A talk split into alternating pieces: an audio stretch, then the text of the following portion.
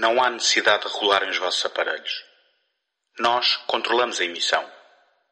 Acabaram de entrar em Universos Paralelos. Neste programa mensal do segundo take, o António Araújo, o José Carlos Maltês e o Tomás Agostinho exploram fantásticos universos de autor, cinematográficos e não só.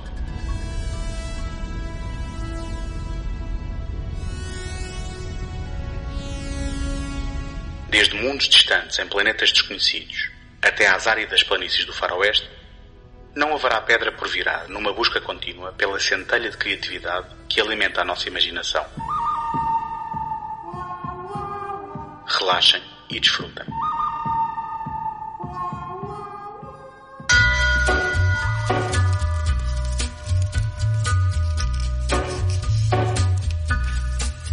Quando Wes Craven finalmente regressou a Elm Street com o novo pesadelo de Freddy Krueger, aproveitou a oportunidade para comentar sobre o estado da indústria cinematográfica, nomeadamente sobre o género que nunca conseguiu sacudir com sucesso e a sua relação com os mitos que entretanto criara.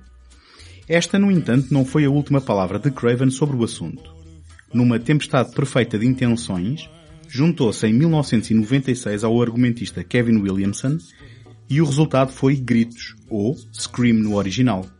Sob a aparência de um típico filme slasher dos anos 80, Gritos revelou ser um filme de terror autoconsciente, ou seja, um filme de terror num universo onde filmes de terror existem e onde os adolescentes comentavam tanto os lugares comuns do género como a sua própria representação no grande ecrã. O sucesso abriu as portas do terror ao mainstream, dando origem a imitadores e sucedâneos, a uma trilogia num espaço de quatro anos, a uma quarta parte uma década mais tarde e a uma série televisiva que ainda hoje dá sinais de vida. Olá José. Olá António. Olá Tomás. Olá António. Antes de avançarmos, começo por aquela que já é a pergunta habitual no início destes programas. Quem é para vocês Wes Craven? Começo eu, que já o conheço há mais tempo, não é Tomás? uh, quem é para mim o Wes Craven? Uh, o Wes Craven começou por, ser para mim o realizador do Pesadelo em Elm Street. Deve ter sido o primeiro filme que eu vi onde tive consciência do nome do realizador e quis decorá-lo porque uh, sou, sempre fui sou fã desse filme. Um, não me lembro com que proximidade segui a carreira dele. Uh, sei que entretanto chegaram os Scream que, que eu recebi como toda a gente como sendo assim algo diferente dentro de um género onde tudo era igual, uh, ou um subgénero, e, e, e, vi os filmes e, aliás, não os vi todos, penso que vi o primeiro e depois o para não, vari, para não variar ignoraste é, as sequelas. Comecei, comecei com aquela coisa das sequelas que eu tenho e, e depois acabei por ver eu, eu, eu tenho a certeza agora quando os revia que tinha visto o primeiro, aliás acho que já vi mais que uma vez, e tinha visto o quarto, estranhamente. O segundo e o terceiro não tenho a certeza.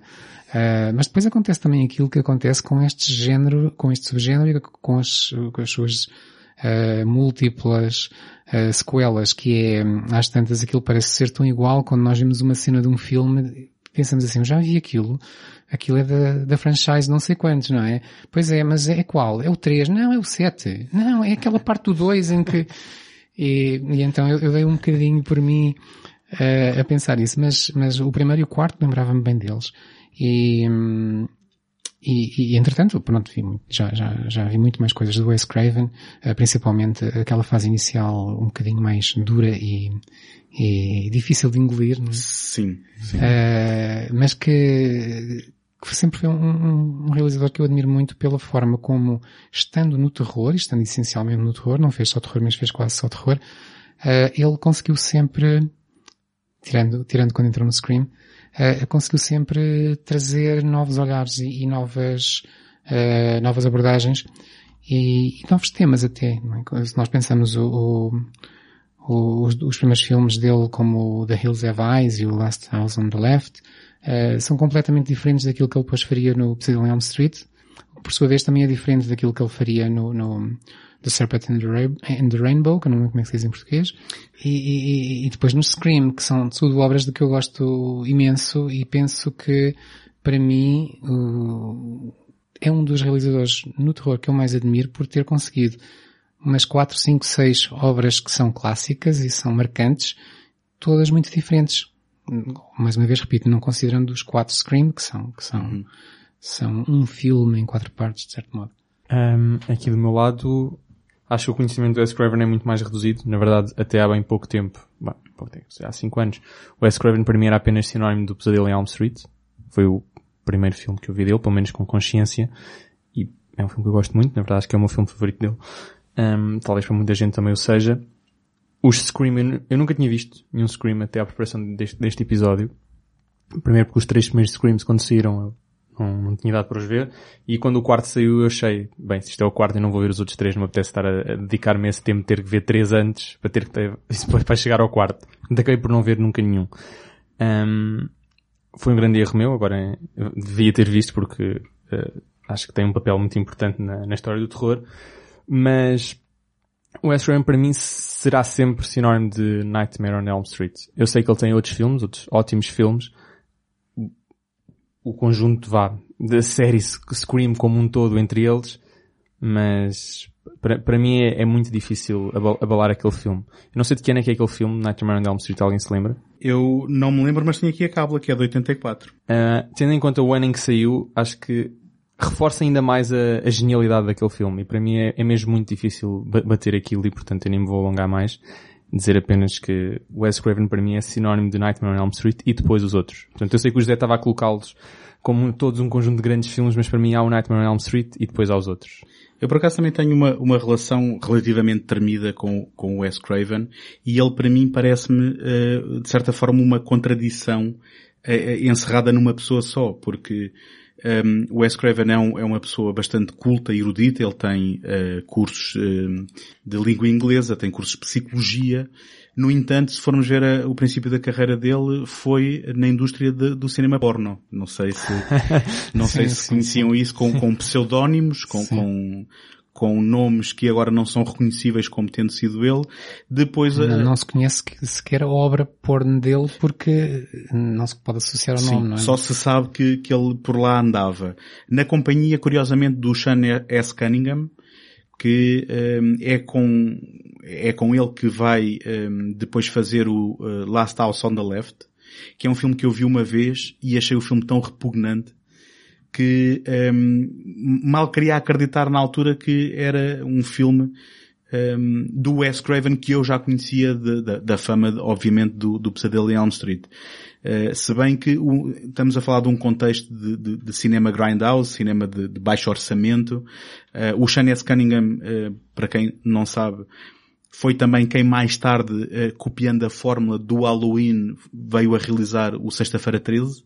E em conjunto com o Wes Craven, se bem que no caso do Wes Craven, talvez menos intencional, no caso do Sean S. Cunningham, se calhar um pouco mais cínico e um bocado mais com esse objetivo comercial, dois amigos que lançaram duas franchises que durante os anos 80 popularizaram o slasher, um, e que depois mais tarde o Wes Craven não, não conseguindo fugir uh, de, de, ser apelidado um autor de cinema de terror, uh, um pouco à imagem do John Carpenter, que também gostaria de ter, um, ehm, digamos, aberto os horizontes de, da sua filmografia para, para outras bandas e, e, o Wes Craven acabou por fazer uh, um ou outro drama nomeadamente um sobre uh, uma professora de violino, que é Meryl Streep, uh, que, é, que, é, aquele que é apontado normalmente como a sua tentativa séria de fugir, mas o, o Wes Craven que mais tarde vem a refletir sobre aquilo que ele tinha próprio criado na saga do, do, do Freddy Krueger. Na verdade, há muitos outros títulos de terror que vão pontuando a sua filmografia que eu não conheço e aquilo que é a minha percepção é que tirando aqueles momentos que vão sendo marcantes como o Pesadelo em Elm Street e como uh, o uh, Gritos, mais tarde, um, são filmes de qualidade muito variável. Por exemplo, ele fez uma, uma uh, das, se calhar, primeiras adaptações de BD um, ao cinema, um, pelo menos na década de 80, que foi o Swamp Thing, que eu já ouvi o Joe Dante a dizer que é um filme que parece ser perfeitamente incompetente do ponto de vista técnico, por exemplo.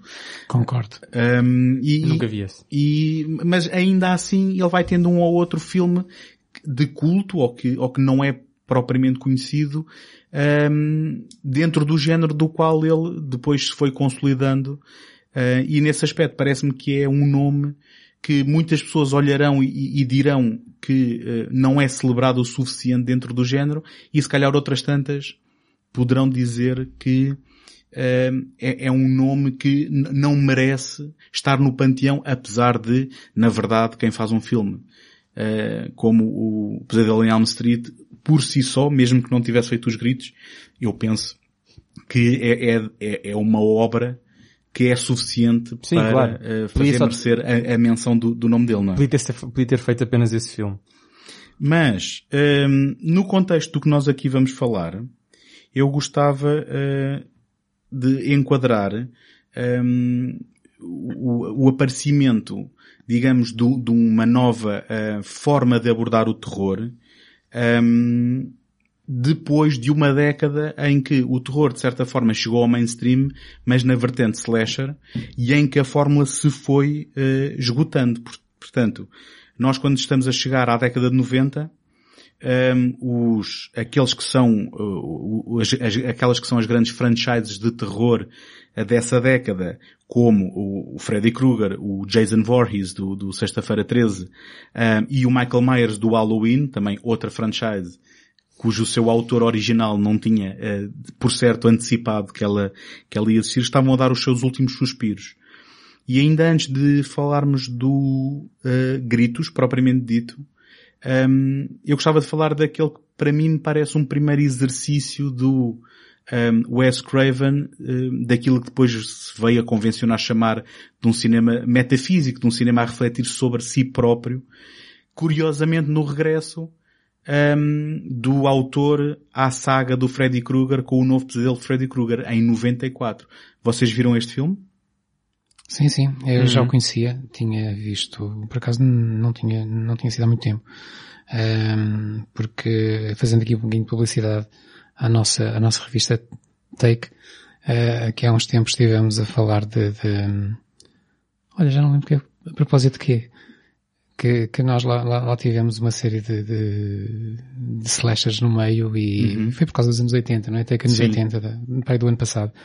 E em que eu depois andei a ver alguns dos filmes e, e também, com e este. também fizeste um ciclo na, na Janela Encantada sobre uh, sobre, o gore. Sobre o gore Sim. dos anos 80, onde havia muito Wes Craven. Por acaso até, uh, lembro-me agora, estava a ouvir, estava-me a lembrar de uma coisa desse ciclo que foi, foi das poucas vezes em que eu vi um filme para o, para o blog e depois de ver o filme disse, não, isto não vai para o blog, isto é muito mau, foi o Swamp Thing. Ok. Esse não foi. Uh, mas este, este não me lembro se esteve no blog ou não. De qualquer maneira, vi-o e já o revi e é um filme que eu acho muita piada pelas razões que já apontaste, por ser um filme que, se calhar no, no, no, campo do terror, obviamente isto não é original no cinema, mas no campo do terror, se calhar é uma das primeiras vezes em que isto é feito de, de, deste modo, uhum. que é um filme que lida com o cinema, uh, e que liga com o cinema de terror e, e, vai mesmo mais longe, que é mostrar o, os filmes do, do, do Wes Craven, ou os filmes inspirados pelo Wes Craven na saga uh, de, do, do Pesadelo em Elm Street, que, que não são todos realizados por ele, aliás ele só realizou o primeiro. Realizou o primeiro e esteve envolvido na história e na produção do terceiro. Ok. E, e, e este filme vai olhar para isso, para essa saga, e vai dizer que de certo modo vai dizer que os filmes são uh, chegam ao Wes Craven como sonhos que ele tem que pôr no papel porque é a única forma de, de, de certo modo, capturar o mal e, e mantê-lo preso é, é, se os filmes forem feitos, forem escritos e forem feitos, porque senão o mal liberta-se e vem cá para fora. E, e depois, pronto, tem piada de recuperar os atores, de, alguns dos atores do primeiro, do primeiro filme. Eu acho que é importante referir aqui que esta foi uma reação do Wes Craven depois de 10 anos do seu, do seu filme original, em que ele viu a personagem que nasceu para aterrorizar, e a gente não se pode esquecer que estamos a falar de um uh, assassino em série pedófilo, que se tornou uma estrela um, ehm, da cultura popular. Estamos a falar de um, ehm, uma personagem que aparecia em programas da MTV, que aparecia em telediscos de rap, que, e, e, alguns de, de, de, air metal, que eram os telediscos das músicas que promoviam os filmes, as muitas sequelas que se fizeram. e que, de certa forma, aquilo que era uma personagem que era suposto ser assustadora, que era suposto ser repugnante, acabou, acabou por se tornar num herói, tal como, um, portanto, Sim, os outros dois que eu, que eu mencionei. se tornou num ícone pop, mais que tudo, não é? Certo. Vemos em t-shirts, em canecas e em porta-chaves. E, e, que ele diz que tinha miúdos a chegarem-se ao pé dele e a dizer eu sou um fã do Freddy Krueger e de repente ele via, mas que idade é que tu tens e porque é que andas a ver estes filmes? Exato. E uma das coisas que eu acho muito interessante no uh, New Nightmare, como se chama no original, é não só todo aquele elemento metafísico de uh, ele estar a escrever o filme que nós estamos a ver e há um, há um esbater de fronteiras entre a ficção e a realidade, mas também isto ser um tratado sobre o próprio mal e o, o ato de lidar com ele contando histórias. E ele, na prática, atribui ao ato de contar histórias ao longo da, da história, passa a redundância, como uh, uma forma de manter o mal ao largo e de lidarmos com ele de uma forma segura. E quando nós nos esquecemos da ameaça desse mal puro, ele acaba por uh, encontrar um modo de nos relembrar consubstanciantes no mundo real, neste caso na figura do Freddy Krueger. E eu penso que há aqui ideias muito interessantes e que passaram um pouco ao lado de quem queria mais um capítulo uh, em que se via adolescentes a serem mortos de formas criativas, não é? Só quero, quero começar por dizer que a minha relação com este filme é um bocadinho bipolarizada. Porque, por um lado, respeito imenso o que ele fez com este filme, é? esta tentativa de autorreferenciar todo um género, de, lá está, desbater, como o António disse, as, as, fronteiras entre o que é ficção e o que é realidade. Não a realidade ficcionada, mas a própria realidade, não é? Do, do realizador que escreve filmes e faz, os faz para manter, como Tony disse, o, o mal ao largo, mas, e, e outras coisas, como por exemplo a própria, hum, uma evidência de, de, de, uma celebração quase perversa de, de, assassinos em série, que é uma, uhum. uma longa tradição nos Estados Unidos, não é? E que ele vê essa tradição carregada para personagens fictícios. E que nós herdamos, não é? Por, e que, por arrasto. E que no, nós... E o mundo no, todo. No, no, exato, não só portugueses, mas qualquer, os espectadores, um, não só destes filmes, mas todos aqueles documentários que se fazem a celebrar, a celebrar os, um, os assassinos em série. E isto do, do, do, que, ele, que ele faz neste filme evidencia esse facto e que depois esse facto depois é carregado, nomeadamente, para o, para o último filme do, do Scream. Portanto, essas, esses são, são pontos bastante positivos, isto que ele tenta fazer. Os pontos menos positivos, a meu ver, são dois e eu tenho alguns problemas com eles. O, problema é, o primeiro é que todo este filme parece uma, uma prova de conceito. É, ele tentou fazer algo que nunca tinha sido feito e por isso merece respeito, mas sente-se que não está numa forma completamente materializada e vê-se que é uma tentativa de fazer algo, lá está, autorreferente, autoconsciente, como o António disse, que depois ele viria a fazer de, viria a fazer de facto no Scream. A outra, a outra coisa, pronto, eu compreendo que ele tinha que, tivesse que escolher um universo para sediar estas suas, estas suas experiências. Tenho pena que tenha sido no Nightmare on Elm Street. Uh, mas compreendo porquê, porque de facto esse, esse, esse universo também trabalha bastante a fronteira entre o real e, e, o sonho, e aqui ele trabalha a fronteira entre a ficção e a, e a realidade. Mas eu gostava que ele tivesse deixado esse universo em paz.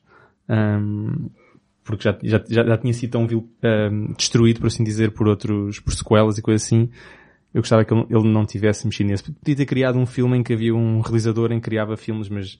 Mas eu penso que o objetivo dele era exatamente esse. Era eu, voltar... Sim, algo real, não é? Não, e, e, sim, vo e voltar, claro, e voltar a dar peso e gravidade à sua personagem. É isso, não, não havia outra maneira de fazer o filme. Portanto, eu estou aqui a, a, apontar críticas que de facto não havia maneiras de resolver porque ele, quando, ao, ao propor-se a fazer o filme, já não havia outra maneira de fazer esse filme porque ele próprio propõe-se a a evidenciar o, o, o, que o seu personagem se tinha tornado. Portanto, ele não podia fazer o filme sem referência ao seu personagem. Sim, e depois há aqui uma coisa que mas, eu não sei mas se, pronto, mas... Eu não sei se nós já deixámos claro e que depois mais tarde aparece também uh, ao longo da um, tetralogia uh, Gritos, uh, é um, o próprio refletir sobre a indústria de, um, de Hollywood.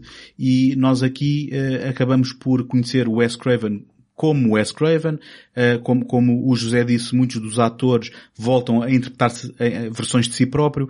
Vemos o Bob Shea uh, da New Line, ehm, que, é, que, é, o produtor que deu a oportunidade ao Wes Craven e que depois uh, viu a New Line a ganhar fama por causa do, do, dos filmes do Freddy Krueger a, estar aqui e, e, de repente não é só sobre esta, esta esbater de realidades, não é só sobre o comentário metafísico sobre a sua personagem, mas é sobre o próprio processo de criar e sobre o ato de criar e sobre, um, digamos, as motivações e, e tudo aquilo que está por trás dos filmes que nós, entretanto, vimos nos últimos 10 anos a questão do esbater que tu estavas a falar de que preferias calhar uma coisa diferente, mas que depois nós vamos ver mais tarde também novamente abordada no Gritos, acaba por revelar alguma consistência temática e de preocupação sim, sim, do sim. autor que É o- nestes filmes mais aclamados vai sempre tocar nos mesmos temas e depois há outro muito importante que tem a ver com os pecados do passado, não é? E dos pais, mas já lá chegamos. Sim, não, eu, eu- preferia que ele, que ele tivesse, que ele tivesse feito portanto, esta, portanto, este, neste novo conceito de forma mais, mais subtil e mais suave e não tanto como uma espécie de, de, um, de um olhar quase documental para, para uma indústria, né? quando, portanto, quando ele cedia-se demasiado à volta de- da produção de um filme, hum, acho que... Aquilo que gostas menos é aquilo que eu gosto mais, curiosamente. É, pronto. Mas não gostaste daquela parte em que ah, ah, a Nancy volta a ser Nancy, vê-se transportada para um cenário onde parece já não estar na, na realidade, mas sim no filme antigo e tudo, tudo se inverte. Sim, É a parte final do filme, no, fundo. sim. Eu, eu Não sei, achei- bem, acho, muito bem acho, acho conseguido. que, acho que aquele filme tem, tem, tenta fazer demasiadas coisas e se calhar eh, devia tentar, não sei, bem. Eu eh, tenho, eu tenho uma coisa contra o filme, que é, ele não é perfeito. acho que as in- tem interpretações muito más. Começando pela própria protagonista, que enquanto miúda nós gostamos muito de a ver e parecemos, pa- parece-nos ser uma miúda muito talentosa, mas depois de adulta eu não sei se ela continua a ter Mas carreira olha, ou não. Olha, olha que eu acho que ela está pior no original do que aqui. Como, Mas como- aí é mais desculpável, não é? por- é uma porque é suposto ser uma, uma adolescente. Pronto, Exatamente, Pois, é aí que eu queria chegar. Mas, de qualquer forma, só em jeito de curiosidade, hum, este filme ganhou o prémio de melhor argumento no Fantasporto. Hum, e eh, vou lançar aqui uma semente só para mais tarde, quando nós chegarmos hum, à, à série do Scream, do qual vamos falar só um pouco no fim. Há aqui uma ponte que acaba por ser uma ponte de ligação entre este filme e essa série, em que a atriz chamada Tracy Middendorf, que é aqui a, a ama do miúdo, eh, entra como uma das personagens mais ou menos centrais da série depois do Scream. Há este ponto de contacto que é curioso. Pronto, hum, basicamente, depois desta, desta experiência, o cinema de terror haveria de sofrer um abalo, porque hum, eu gostava só de vincar mesmo que eh, o Gritos, que aparece em 1996, portanto dois anos depois deste filme, veio mesmo agitar as águas ah, e tudo isto não só por causa do Wes Craven ah, ao leme, mas também do argumentista hum, o Kevin Williamson. Ah, e este foi hum, um argumento que ele escreveu enquanto estava no desemprego a tentar ser argumentista, não é? Porque há aquela eterna questão de que um argumentista só o é quando é pago pelo seu trabalho. E hum, foi uma daquelas ideias que ele teve quando estava ah, em casa de um amigo, qualquer coisa assim, em que de repente sentiu-se um bocado inseguro por não estar num ambiente ah, que conhecia ah, e começou a imaginar, então e se entrasse aqui alguém? E então começou assim a cozinhar um argumento que escreveu. O mito diz que ele escreveu logo o outline de cinco páginas para, o- para um 2 e 3 e que pensou logo numa trilogia. Eu fico sempre um pouco de pé atrás. Um, mas então uh, temos aqui um argumento que se juntando a, digamos, ao saber do, do, do Wes Craven, nos dá um filme onde de repente todas aquelas queixas que nós tínhamos de que as personagens nos filmes de terror não tomavam as melhores decisões e pareciam não conhecer as regras de um filme de terror, e elas aqui são exploradas hum, e, e temos o género a refletir sobre ele próprio. Qual é a vossa relação com, com este primeiro Gritos? Então, se calhar posso, já agora só, só para pegar e, e antes de começar faço já o contraponto com o, o filme, estávamos a falar há bocadinho do New Nightmare. Portanto, a primeira coisa, uma- grande diferença para mim que é essencial neste filme é o facto de este filme ser uma comédia. Ass- Assumidamente uma, uma comédia, enquanto que o outro, eu tenho mais dificuldade em categorizá-lo como tal. E isso encerra já, pelo menos, du- duas consequências nas tais eh, referências, autorreferências. Portanto, enquanto que o outro filme, portanto, o New Nightmare, vives do meu ponto de vista, vi exclusivamente referências externas e trá-las para o filme. Ou, portanto, o que é que as referências externas? Portanto, ele fala no, no S. Craven, ou seja, o, os, os próprio, o elenco, a própria equipa de produção vem para o filme e fala sobre o que é fazer o filme, por exemplo, tal processo de criação. O Freddy Krueger entra, mas o Freddy Krueger já, já entra, mas já como autorreferenciado, não é? E portanto eu, eu, tive alguns problemas com isso porque achei que isso não tinha muito interesse. Não, não, não, não tinha interesse em ver isso. Um, no entanto, este filme é completamente diferente para, para mim. Porque, para já, é, é, o, o facto de ser uma, uma, uma comédia de terror já, já tinha, já, já tinha a, a, sua graça porque indicava que ele já ia brincar com qualquer coisa, não é? Um, nomeadamente os, os outros, os, os, os slashers eh, que, que vêm antes, são slashers sempre que é, são, são, são, feitos para, para, de certa forma, para provocar, para, para, para, já nem digo ter medo, não é? Mas, mas pronto, há ali um elemento provocatório sério, por assim dizer, ou seja, uma intenção de, este, este aqui, no entanto, este aqui visa desmontar todos os conceitos que estão normalmente associados a filmes de terror, portanto aquilo que nós podíamos chamar os clichês, não é? Uhum. E ele, ele visa desconstruir e desmontar isso. Como é que ele o faz? Sendo utilizando o termo, a expressão do António, autoconsciente, ou seja, usando as, as referências externas para criar novas referências. Portanto, ele, ele ao desconstruir as, as, as portanto, os chamados clichês, ele próprio está a criar novos, novos tropes. Portanto, é, é, essa parte para mim é, é interessantíssima. Esta criação de novas referências através da exposição e da exploração de referências externas. E, portanto, da, da tal desconstrução in, in, que, que, vem com isso. Um, e isto para mim já era um ponto perfeitamente válido para defender o filme todo sem associá-lo a uma, a uma narrativa, portanto, sem o associar a uma personagem mítica hoje em dia que é o Ghostface. Mas eu, eu lanço-te uma pergunta. Tu disseste, uh, chamaste a este filme uma comédia de terror. Mas eu pergunto, não será antes um filme de terror com elementos cómicos? Uh... Respondo eu, sim. eu, não, eu, eu por acaso, eu por acaso, ok, está bem. É porque uh, não, não, dizer, não me deu trabalho de pensar nisso. Eu vou dizer uma coisa curiosa. Para mim é relativamente diferente. Não, não, é, atenção, agora que uhum. tu estás-me a confrontar com isso, eu também admito que há uma diferença, não sei em qual dos dois é que eu me posiciono, mas há uma diferença. Mas então vou-te deixar tempo para, para eu já, já sabemos o que é que o José pensa, vou-te deixar tempo para pensar enquanto vou dando aqui uns dados curiosos. Uh, em primeiro lugar, houve realizadores que foram abordados para fazer este filme que o encararam como uma comédia pura. E uh, não foram escolhidos porque não era isso que uh, o Kevin Williamson achava que o seu material era. Depois, curiosamente, este filme, até muito tarde, eu penso que até mesmo depois de acabarem as filmagens, tinha um título alternativo àquilo que a gente conhece hoje. E este filme era para se chamar Scary Movie. E mais tarde, os filmes de paródia Scary Movie vão precisamente uh, aproveitar este título não usado para fazer aí sim comédia.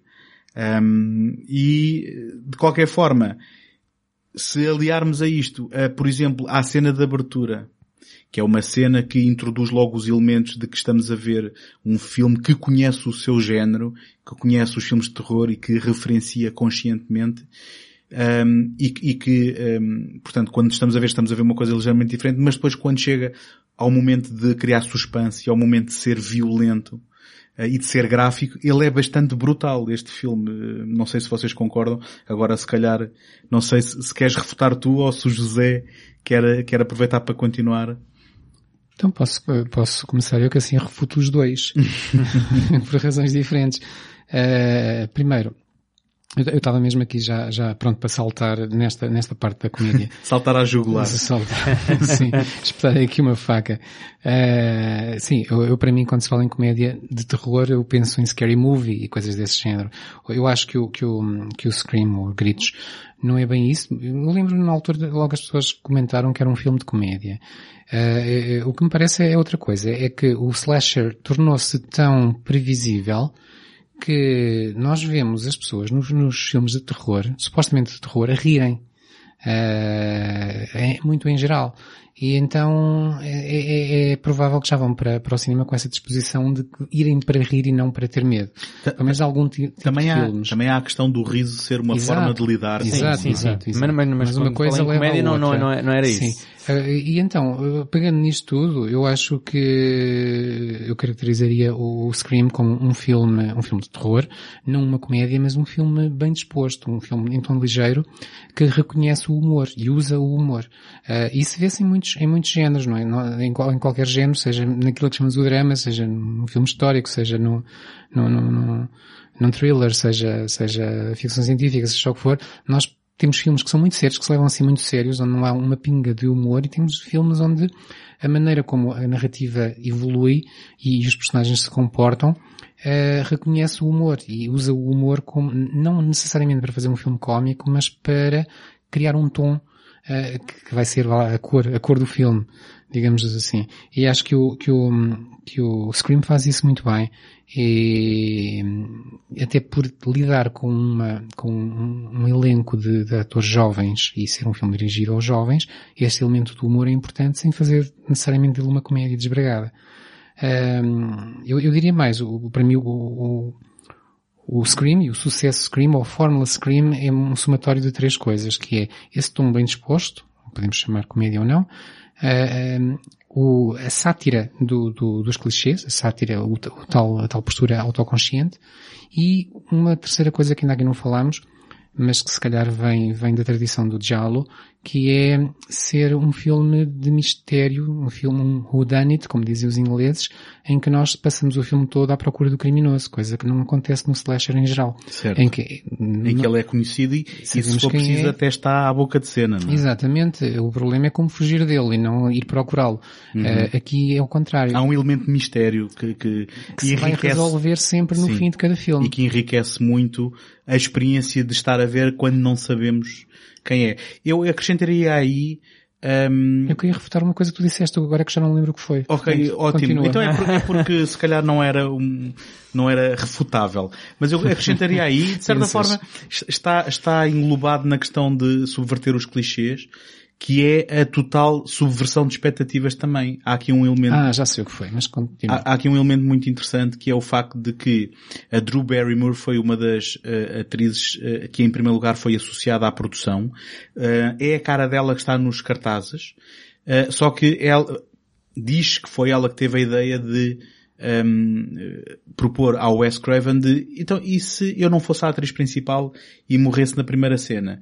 E quem foi ao cinema em 96 ver um filme com a Drew Barrymore de repente vê a morrer na primeira cena um, e, e, de certa forma eu acho que continua a ser uma cena icónica e clássica, não só por estabelecer toda a- questão da, da- do género a refletir sobre ele próprio, como também há essa subversão total da expectativa de que aquela personagem que para todos os efeitos nos primeiros 5 minutos poderíamos pensar que era a Final Girl que nós íamos seguir, morre logo ali.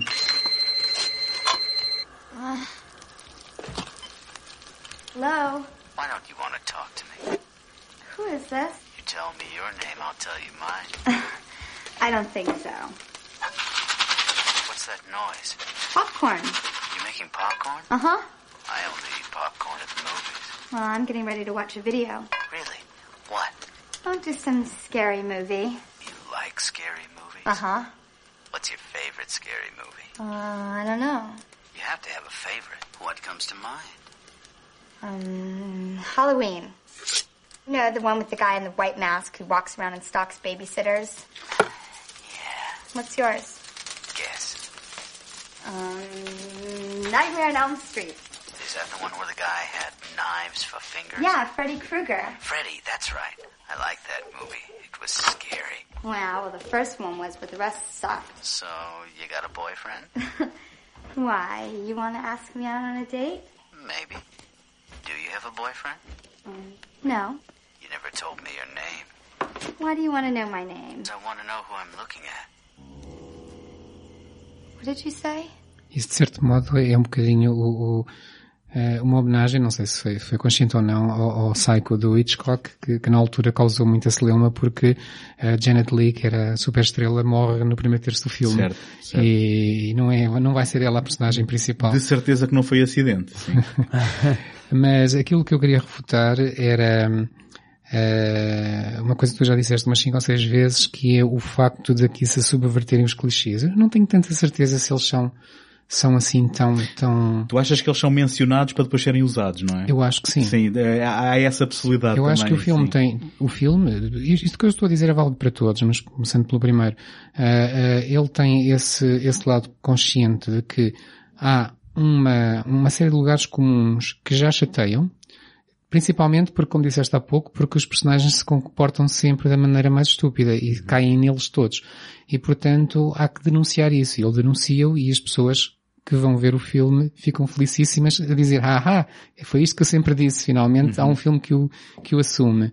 E depois... Mas depois não há como fugir a eles. Não há como fugir a eles e voltamos a ter o mesmo tipo de, de, de situações e, e, novamente um abuso dos jumpscares, uh, que, aos quais parece que não se pode fugir num certo terror, que, que, que, se calhar da parte dos autores é assim, agora que já os denunciamos, agora que já, os, já rimos deles, podemos usá-los sem, sem culpa. Eu, eu, eu diria, eu quero dar o crédito um, ao uh, Wes Craven e ao Kevin Williamson, mas é porque o filme me agrada o suficiente para eu poder dar essa, essa benessa, de que até isso é ele próprio uma graça, porque eu lembro-me em particular, uh, um, e exemplificando o ponto que tu estás a fazer, em que a Sidney, ainda não falámos aqui, a personagem que é interpretada pela Neve Campbell, penso que é assim que se diz, uh, Neve Campbell, pronto, uh, e que será a nossa heroína pelos quatro filmes, um, em que ela diz qualquer coisa do género, um, ah, as personagens nos filmes de terror são tão estúpidas, sobem sempre as escadas e encurralam-se em vez de fugir.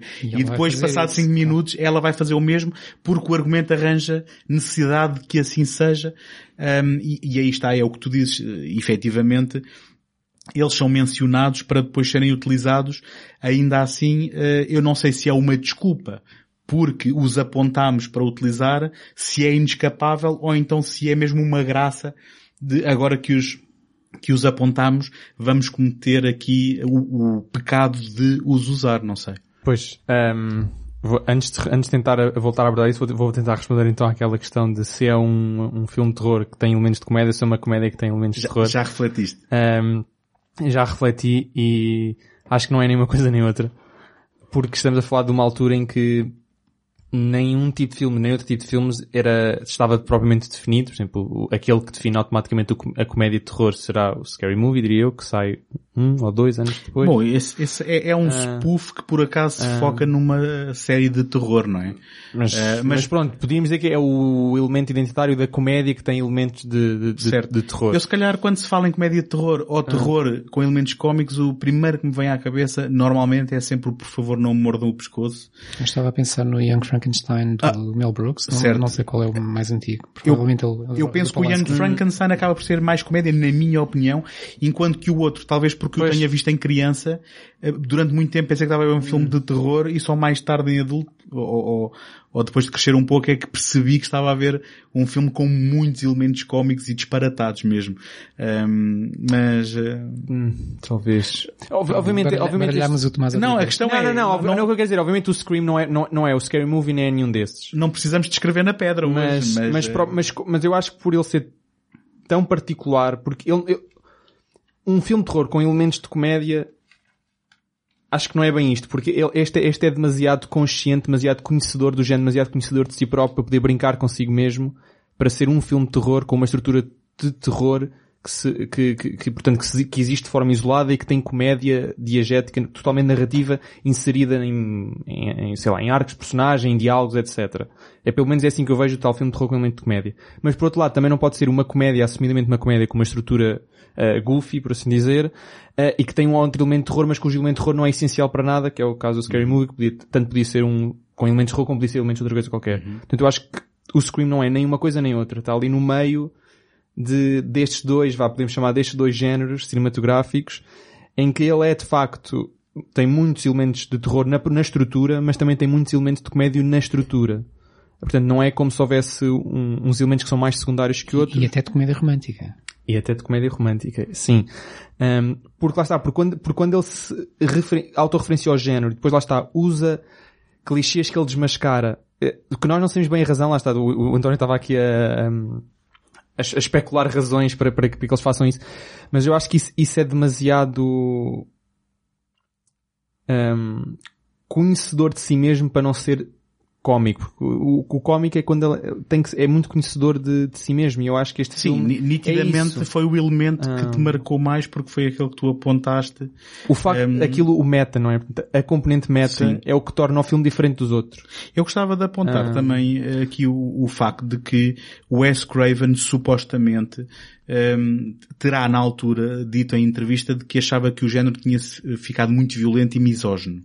E ele apresenta-nos aqui uma eh, heroína que não é só uma final girl eh, que cumpre os requisitos, mas sim uma adolescente eh, com cérebro, uma, uma, uma adolescente com iniciativa, uma adolescente com recursos ehm, e que não se define pela, pelas suas relações Claro. e pelo seu namorado ehm, engra- de, forma engraçada. Ao mesmo tempo, eh, ele tinha acabado de ehm, refletir sobre eh, o ícone que era o eh, Freddy Krueger e acaba por produzir aqui um novo eh, neste Ghostface que é o- a, a versão que esconde o assassino que não vai ser sempre a mesma personagem Sim, é o, o mas que, tal de mas que depois marca, digamos assim, de forma icónica ehm, o filme. Não sei se... Não sei, eu, eu diria que mesmo esses elementos, portanto, de mistério, não é? Esses elementos até feministas, não são provavelmente elementos que marquem o filme. Eu acho que o que marca o filme é o tal elemento, o carácter meta que, que de certa forma tem contornos no filme todo.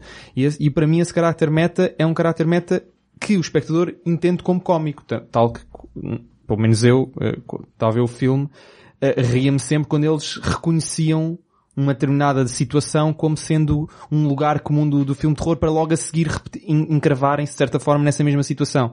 Eu acho que isso é tão pivô do filme, o, o- a- portanto esta atitude meta é tão pivô e é tão cómica esta atitude que não podemos dizer que o- a comédia aqui tem um papel propriamente secundário, um papel de terror. Portanto eu acho que tem os dois um papel principal. Portanto eu tenho alguma dificuldade em dizer que ele é uma comédia de terror ou um terror comédia. Uhum. Era isso que eu queria... Pô, mas chamar-lhe nomes também não é, não é importante, Exato, não, não é de facto importante colocar caixinhas. Eh, agora, Mas, mas pronto, uma coisa, é, eu, eu continuo a dizer, para mim o, o Scream, os gritos em, em- em- eh, no conjunto dos quatro filmes são, são esse, esse somatório de termos um, elementos de comédia, o, o lado consciente da sátira aos clichês e o componente de, de mistério do whodunit. Eh, se eh, o lado meta, como o Tomás agora acabou de dizer, eh, eh, lhe dá o tom e lhe dá aquilo que, que se calhar o distingue mais dos outros filmes, se calhar, se calhar depois a componente whodunit é, é aquela que prende mais o espectador a querer chegar ao fim e descobrir quem, quem, quem é o culpado, que na maioria dos filmes não é um culpado, mas são dois, é, é outra forma de, de inverter, vá lá, clichês, aqui se calhar pelo com, menos com no- sucesso. no 2 e no 3 diria eu. Porque no 1 um, se calhar... em- No 1 também. Não, mas o que eu quero dizer é, se o 1 não tivesse o whodunit, tal, porque tem aquele elemento novo da atitude meta, se calhar nós até aguentávamos o filme ok. todo por Eu novidade. que estavas a dizer a Agora o, sua do- o 2 e o 3, se repetisse exatamente a mesma fórmula, só, só com a questão meta, se calhar já achávamos um bocadinho aborrecido. Então o elemento do whodunit, pelo menos agarra-nos, porque ficamos curiosos, lá está, como qualquer bom filme de mistério, queremos saber. Depois há, há mais, só mais duas coisas. Eh, eh, eh, o António falava no, no gore e no- na- nas mortes sádicas, mas eu acho que estes filmes são muito mais suaves do que o slasher dos anos 80. Muitas das, das mortes são são fora de campo, cada vez que alguém vai chutar uma faca, a câmera vira para o lado. Sim, e- mas na cena, na cena de abertura tens tripas de fora, não é? Se, queres definição de gore, literalmente é isso, não é? Tens tripas de fora, mas se não estou em erro, tu não vês as tripas a saírem Eu- eu- como os outros filmes Eu estou a anos 80 concordar contigo, eu estou a concordar contigo. Eh, mas é- é ainda aquela- assim, é aquela coisa não se cuidem. é aquela coisa americana. Nós falamos aqui num dos nossos primeiros eh, podcasts, quando falamos no, no, no, Western Spaghetti, como havia aquele, aquela convenção nos Estados Unidos que não se podia mostrar no mesmo plano a arma a ser disparada e o corpo a levar com a bala e a cair. Eh, coisa que hoje a nós não nos parece minimamente diferente de vermos em dois planos alguém a disparar e do outro lado alguém a morrer. Uh, mas pelos vistos, para isto para, para muita gente é importante. E eu também, se calhar já estou demasiado insensível quando vejo um filme de terror, ver a faca a ser espetada e, e a pessoa a cair e, e o corpo a abrir em sangue e a pessoa a cair, ou ver que alguém espetou a faca e que depois o corpo caiu, para mim é quase igual. A sugestão está toda lá e eu sei que aquilo não é real, que é filme. Mas para muita gente isto parece diferente e acho que houve um grande cuidado nestes filmes uh, em nunca mostrar uh, a facada, mostrar só a faca a, a, mover-se e depois alguém do outro lado a cair e nunca mostrar alguém uh, no momento de, de, de, seja da faca, seja de outra coisa, a, a, a, sangrar, mas sim só depois do corpo estar no chão é que saiu o sangue, uh, houve, houve um nítido cuidado para separar aqui, eu iria dizer separar águas, neste caso separar sangues e facas. Uh, e, e outra coisa que não tem nada a ver com isto, mas, mas também para mim caracteriza um pouco algum cuidado, alguma intenção de, de, dos autores, é o facto de, embora voltemos a ter um rosto, um rosto, entre aspas, que é uma máscara, uma máscara conhecida, como já tínhamos tido no Freddy Krueger, como tínhamos tido no Jason, como tínhamos tido no Michael Myers, uh, agora há o cuidado também de dizer que essa máscara é quase que secundária de filme para filme, porque é apenas alguém que resolve pegar na máscara e matar, e matar, matar gente, mas o, o, não há um personagem que seja o Ghostface. Certo. Uh, isto parece-me ser uma intenção. É um avatar. É, é um ícone. É, parece-me ser uma intenção do, dos autores de não valorizar o assassino, valorizar sim os sobreviventes. Até porque pela primeira vez nós não temos uma Final Girl, nós temos um elenco, um Final Cast. Sim. Não é? Porque há três personagens, do primeiro filme para o segundo até são quatro, mas depois um vai morrer no segundo, o Randy, o tal que nos vai sempre dando as regras e até aparece no terceiro numa cassete, porque se não fosse ele ninguém nos dava as regras. Não, e, e, porque os fãs não gostaram da morte dele no pois, segundo, mas lá, que sim. já lá chegamos. Uh, e, e, depois passamos a ter, três, a ter três personagens que são recorrentes, portanto não, não temos aqui só Final Girl. E acho que há uma nítida intenção dos autores de dizer uh, nestes filmes o mais importante são os bons e quem sobrevive, e não o perpetuar de, do, do ícone do mal. Portanto, são sempre personagens diferentes uhum. que por acaso se apropriam da mesma máscara. Claro que as intenções ficam, uh, delas está o inferno cheio, como se diz, e, e voltou a ter-se um ícone e hoje anda toda a gente com os t-shirts e as, e as canecas e os porta-chaves do Ghostface, não? Estamos a precisar de um New Nightmare. Mas, do new, mas que, new Scream. Que quer dizer que temos, né? É o Scream 4, mas, um, só, só, só para tentar refutar uma coisa que o António disse, Olha, relação... isto hoje, hoje, e a mim querem, querem, querem refutar tudo o que eu digo? Calma, gente. um, em relação, eu, o António, eu já, já tinha falado nisso, mas em relação ao, ao, àquela cena inicial ser mais violenta que as outras, eu di, di, di, disse há bocadinho que este, que este filme usa, usa muito referências externas para criar novas referências internas. É como se ele usasse clichês para tentar criar os, criar os seus novos clichês, ou seja, aquilo que poderíamos dizer que são clichês conscientes que é, que é o descrever de uma cena comum nos filmes de terror para depois cometer, esse, cometer o mesmo erro, entre aspas, logo a seguir. Portanto, esse clichê passa a ser um clichê consciente. E, o, o, portanto, a primeira cena inicial é uma cena que posiciona o espectador, não é? Dá, dá, vai ali subverter a, expectativa que o espectador tem, não é? Portanto, mostra uma cena muito, muito violenta para abrir o filme como qualquer filme abriria dos slashers dos anos 80 para o espectador pensar que está num filme dito normal, daquele género, que onde depois ele de facto vai subverter uma série de valores, não é? Não só a ideia da subversão dos clichês, mas também se calhar acaba e começa por subverter a própria noção de, de violência nos slashers, tornando-a muito mais suave e muito mais subtil e nuanceada do, do que vemos. Portanto, se calhar essa primeira cena foi, foi uma introdução para depois poder uh, subverter as expectativas todas do espectador daí para a frente. Eu, eu, eu ah. refuto o vosso uso da palavra suave no sentido em que não sei o quão mais suave é assim. Uh, poderá claro, não quando, ser quando tão, digo, poderá não ser tão sádico e violento como outros, mas estamos a falar de uh, mortes por, por arma branca que, lá está, claro, mais claro. visuais ou menos, são coisas bastante violentas e Sim, que... mas a, a, questão visual é, é quando se fala em slasher, a questão visual é, é, é Sim, é pivô, claro. não é? Portanto, uhum. ter uma questão visual mais, mais, uh, portanto, com um tom mais reduzido, menos forte, eu só não é, quero é que as pessoas que estejam a ouvir que não tenham visto pensem que são cenas fofinhas, não é? Exato. Não, não, não, não, não é isso, mas como não, a imagem que nós temos do slasher dos anos 80 é uma imagem muito forte visual, muito gore, muito, muito violenta, neste aqui é, é uma imagem que está mais reduzida, continua a ser violenta, mas é menos. E isso também contribuiu, acho eu, para a tal subversão do, do, do, dos, dos conceitos e das ideias. Se calhar até para um ah. alargamento do público.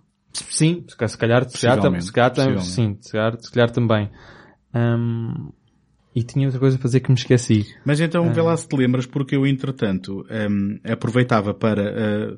Uh, eu há um bocado tentei introduzir o tema da, da, da Sidney e da personagem principal, porque apesar de haver um elenco sobrevivente, o foco é numa personagem. Eu acho que há aqui um, uma, uma recorrência temática também na questão de dos pecados dos pais, não é? Aqui tem, temos toda a trama e depois toda a revelação de quem são os assassinos prendem-se com um, ações e, e, atos da mãe da Sidney no passado um, que vêm assombrá-las depois da mãe dela já ter sido morta noutro, noutro evento, vem depois assombrá-la. E aqui eu penso que um, há, há, uma ligação novamente com todo o universo do, do, do Freddy Krueger, que se, se, bem se lembram, um, o Freddy Krueger antes de aparecer nos sonhos, tinha sido uma personagem do mundo real que foi morto pelos pais a tentar proteger os filhos, que depois, ironia do destino, vão ser atacados pelo, pelo seu, uh, pela sua forma espectral e, e, nos sonhos. E em termos de, disto ser um produto dos anos 90, há uma coisa que eu queria apontar que é, há, há um elemento que data este filme uh, horrivelmente e com uma notável exceção.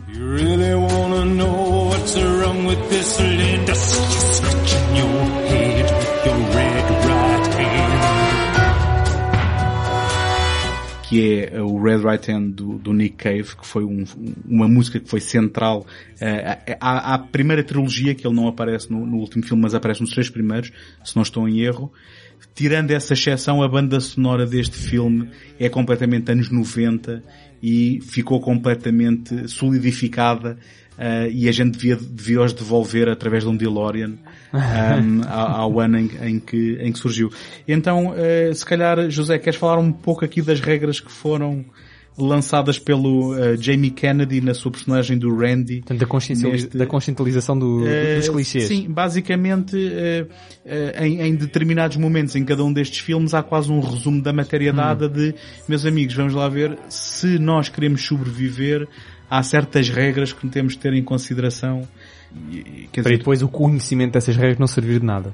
Bom, e depois... É um e, e, às vezes vê-se que, é, vê que elas não resultam, não é? Da, mas da é, tal é inevitável isso não ser cómico.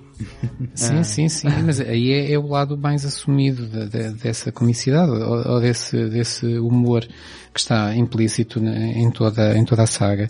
Um, então é assim, o Randy na, na, no primeiro filme é, é uma das cenas que, que, que, mais, que mais vezes é copiada e, e é mostrada uh, em clipes no YouTube e por aí fora. Uhum. Uh, diz às pessoas que existem regras, de repente ele percebe que está num slasher. O que está a acontecer aqui à nossa volta é um filme. Uh, é como num filme de terror. Então e vocês não sabem as regras, os outros saem-se dele. Uh, ele uh, diz que a primeira regra é não ter sexo, porque quando o personagem tem sexo, esse é sempre o primeiro a morrer. Uh, a segunda regra é que não se pode beber ou consumir drogas. Aqueles que hum, bebem e consomem drogas vão acabar sempre por ser os, os primeiros a morrer. E finalmente a terceira regra é nunca dizer volte já ou, ou responder à porta quem, quem, quem é que aí está, ou dizer olá, ou o que é. Porque são sempre as últimas frases de, de, das pessoas nos filmes. Uhum. Há, há uma quarta que é toda a gente é suspeita.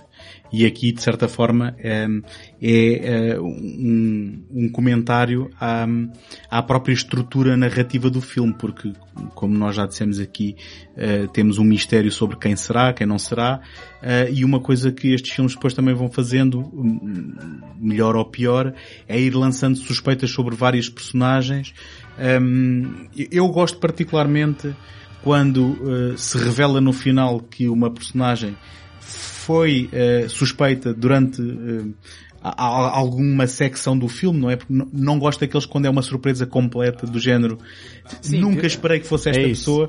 Eu gosto é de quando a suspeição vai flutuando e nós tivemos a oportunidade de quando suspeitar alguém e depois desviamos. Uh, eu não sei o que é que vocês acham em relação a estas revelações, se são coisas que acham que é só uma manobra narrativa Uh, ou se acham que faz sentido naquilo que, que viram durante, durante Sim, eu acho que se torna uma manobra narrativa depois de filme para filme, porque depois a forma vai se repetindo um pouco. Uhum. Uh, no primeiro filme acho que faz todo o sentido e acho, a mim surpreendeu-me o facto de serem, pronto, spoiler, não é?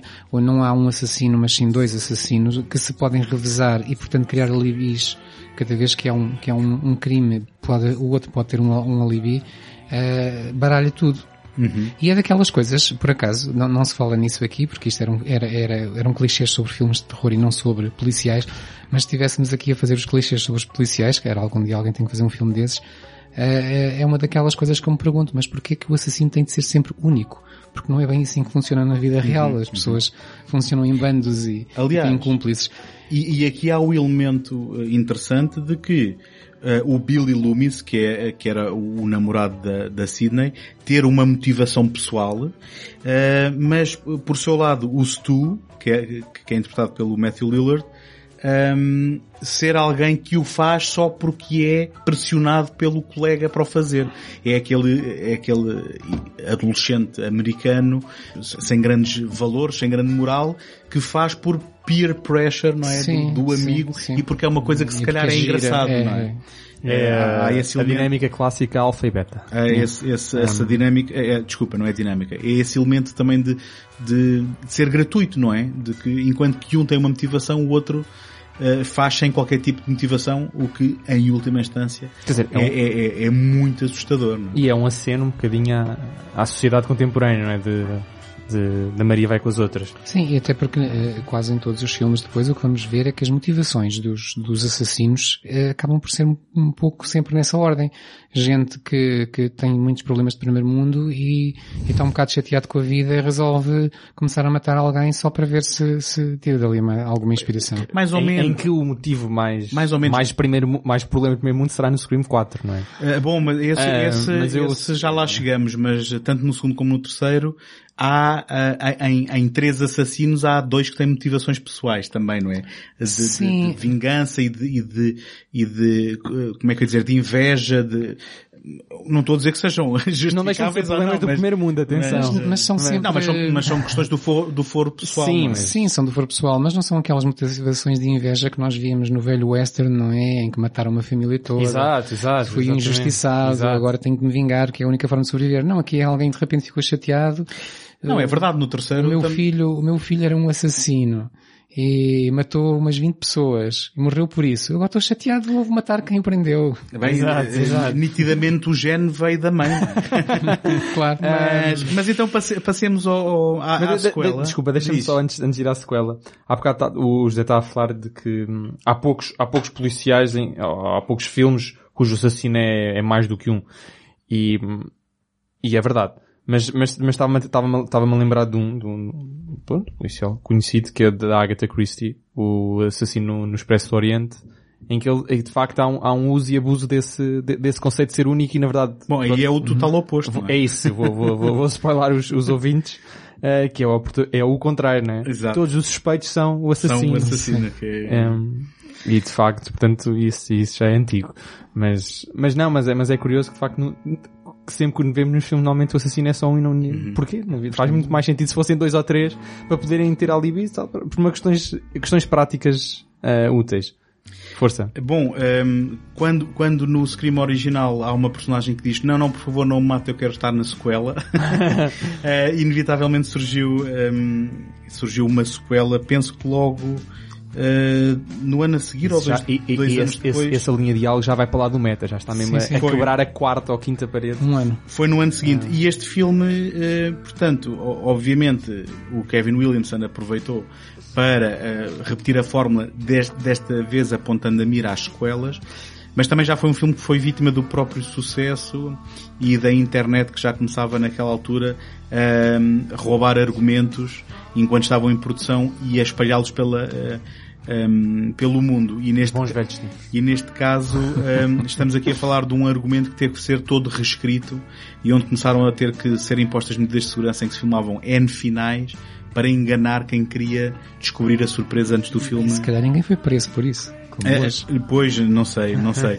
Mas há aqui também um elemento hum, engraçado eh, onde hum, algumas das piadas do filme original depois têm um payoff aqui, nomeadamente quando eh, há uma personagem que diz ah, se fizessem um filme sobre isto, eh, de certeza que era a Tori Spelling que fazia o meu papel. E depois no, na sequela nós começamos a ter este elemento do filme dentro do filme, em que naquela realidade vão havendo adaptações ao cinema da- da- dos acontecimentos do filme anterior. Que é assim que começa o filme até, né?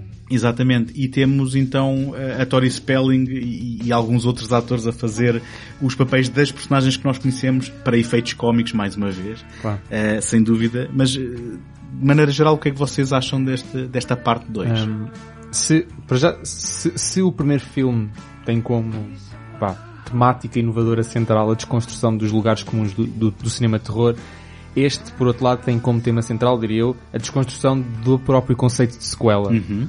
Um, portanto, o próprio- a maneira como o próprio filme começa, não é? Com um visionamento do, de, um- de um- de uma ficcionalização dos eventos narrados no primeiro filme. Do Stab. Stab, Ah, exatamente. o qual trata também sequelas depois nos filmes Ex- seguintes. exata- exatamente. Ahm, portanto, logo aí nós já estamos a ver que ele- o filme já não, já, já, já, não está, já não está só a autorreferenciar o género, mas já entrou no domínio do autorreferenciar o próprio universo em Sim. que ele se insere. Sim. Que obviamente só seria possível no segundo, no primeiro isso seria complicado. Mas começa logo aí. E depois tudo, tudo o resto do filme, para mim, todo o resto do filme acaba por servir esse propósito de, de é quase uma tese de, de desconstrução, de sequela, porque do ponto de vista narrativo acaba por ser semelhante. Ou seja, Pronto, eu- era aí que eu queria chegar. Não acharam uma repetição muito É. colada à forma Sim, original? Sim, sim, é isso. É, Ou seja, a é, fórmula, a estamos a forma ter os de- da lugares. história, da história, portanto, dissociada do tratamento meta. Dissociada do tratamento meta, eu acho que é igual. Aqui joga novamente com eh, quando no primeiro foi o namorado da, da, eh, da Sidney, o, o assassino é aqui também um suspeito. É, Ehm, sim, é. há, todo forma- ali um, um conjunto de, de momentos narrativos e a forma como a, história evolui, se bem que eles tentam introduzir aqui ehm, também um elemento de, de- daquilo que tem, tem que ver com lidar com o trauma, não é? Em que a Sidney, a Sidney, a alturas tantas tem que confrontar os seus medos até nu- numa produção em palco, não é? Eh, em, em que há um elemento teatral, mas par- pareceu-me a mim um- um, uma tentativa muito esforçada de lhe dar ali uma, uma, uma maior camada de, de significado que se calhar não, não tinha. Sim, em termos de narrativa e, e- dos lugares comuns que se tentam tocar, o filme segue muito proximamente o primeiro. Eh, tem alguns elementos novos que, hum, quando mais não seja o, o tal, a tal referência eh, ao filme dentro do filme, o filme Stab, eh, que depois, como já disse, terá sequelas e serão também mencionadas nos filmes seguintes. Aliás, vai ser tema do terceiro filme até.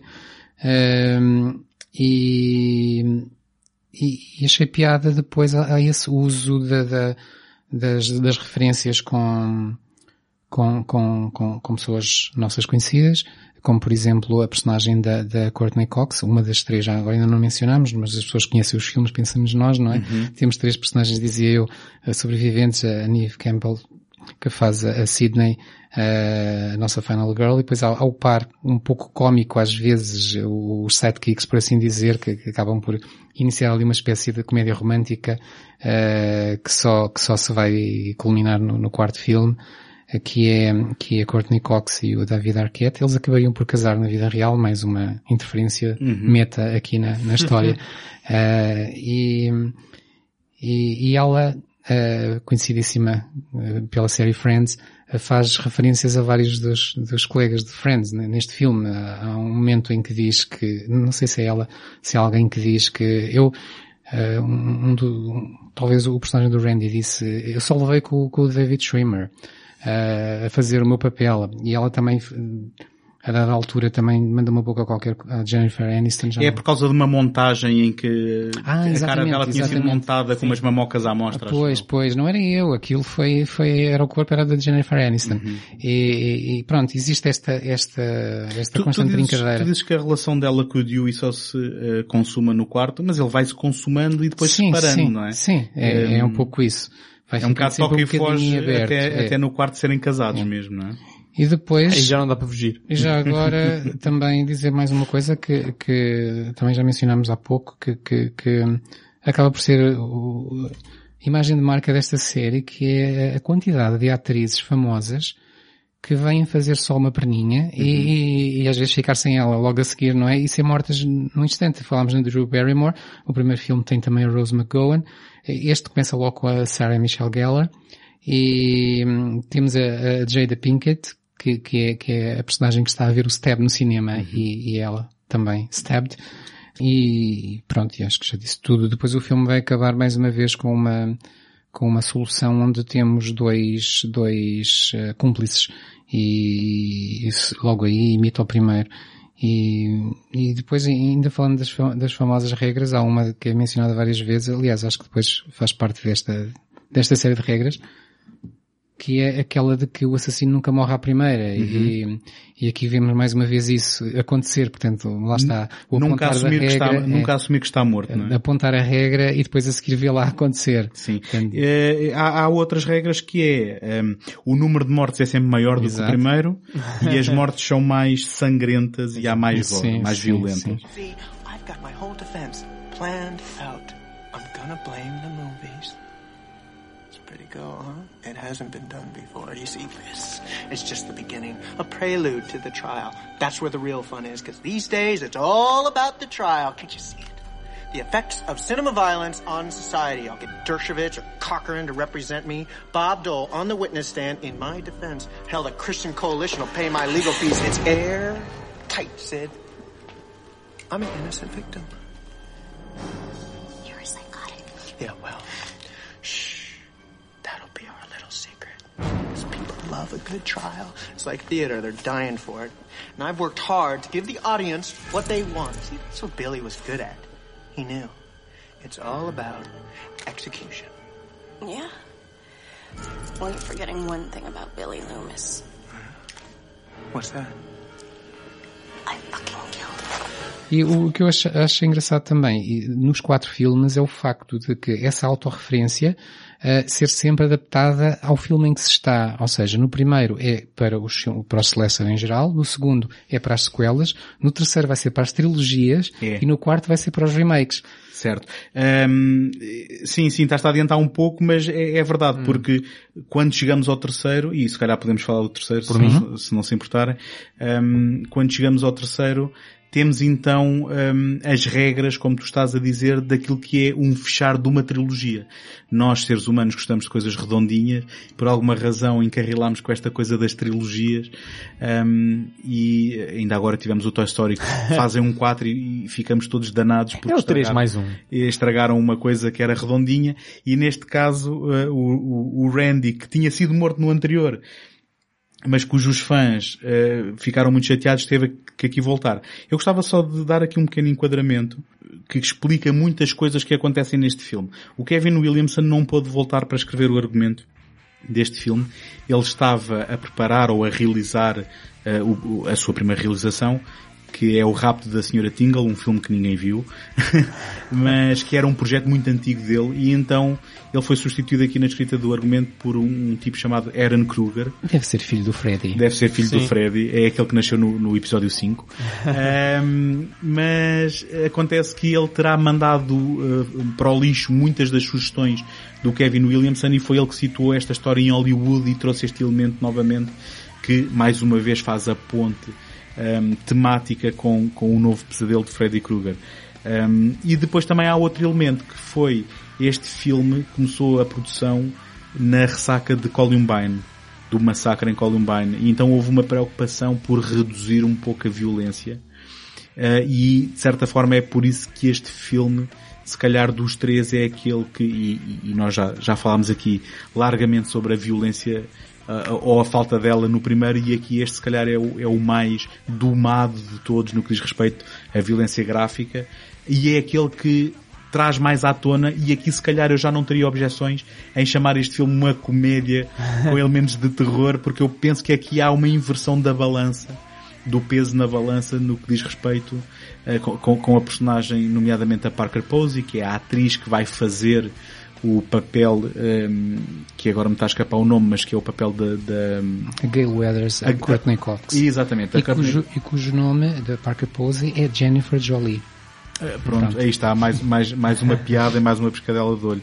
Uh, já agora, desculpem lá também só isto que, voltando um pouco ao 2, Uh, e, isto também é algo que foi sempre recorrente, precisamente com a personagem da Gail Weathers. Houve sempre aqui um comentário ao papel dos mídia, não é? E da, e da, da comunicação social nestes eventos, que encontra aqui quase um, uma conclusão com a personagem uh, que é morta logo na primeira cena, que era um, aquele um, suposto um, suspeito no primeiro, depois se descobre que não tinha uh, morto ninguém e que no segundo é alguém sedento por fama e que entretanto aqui é despachado na primeira cena que volta só para haver esse, esse ponto de ligação.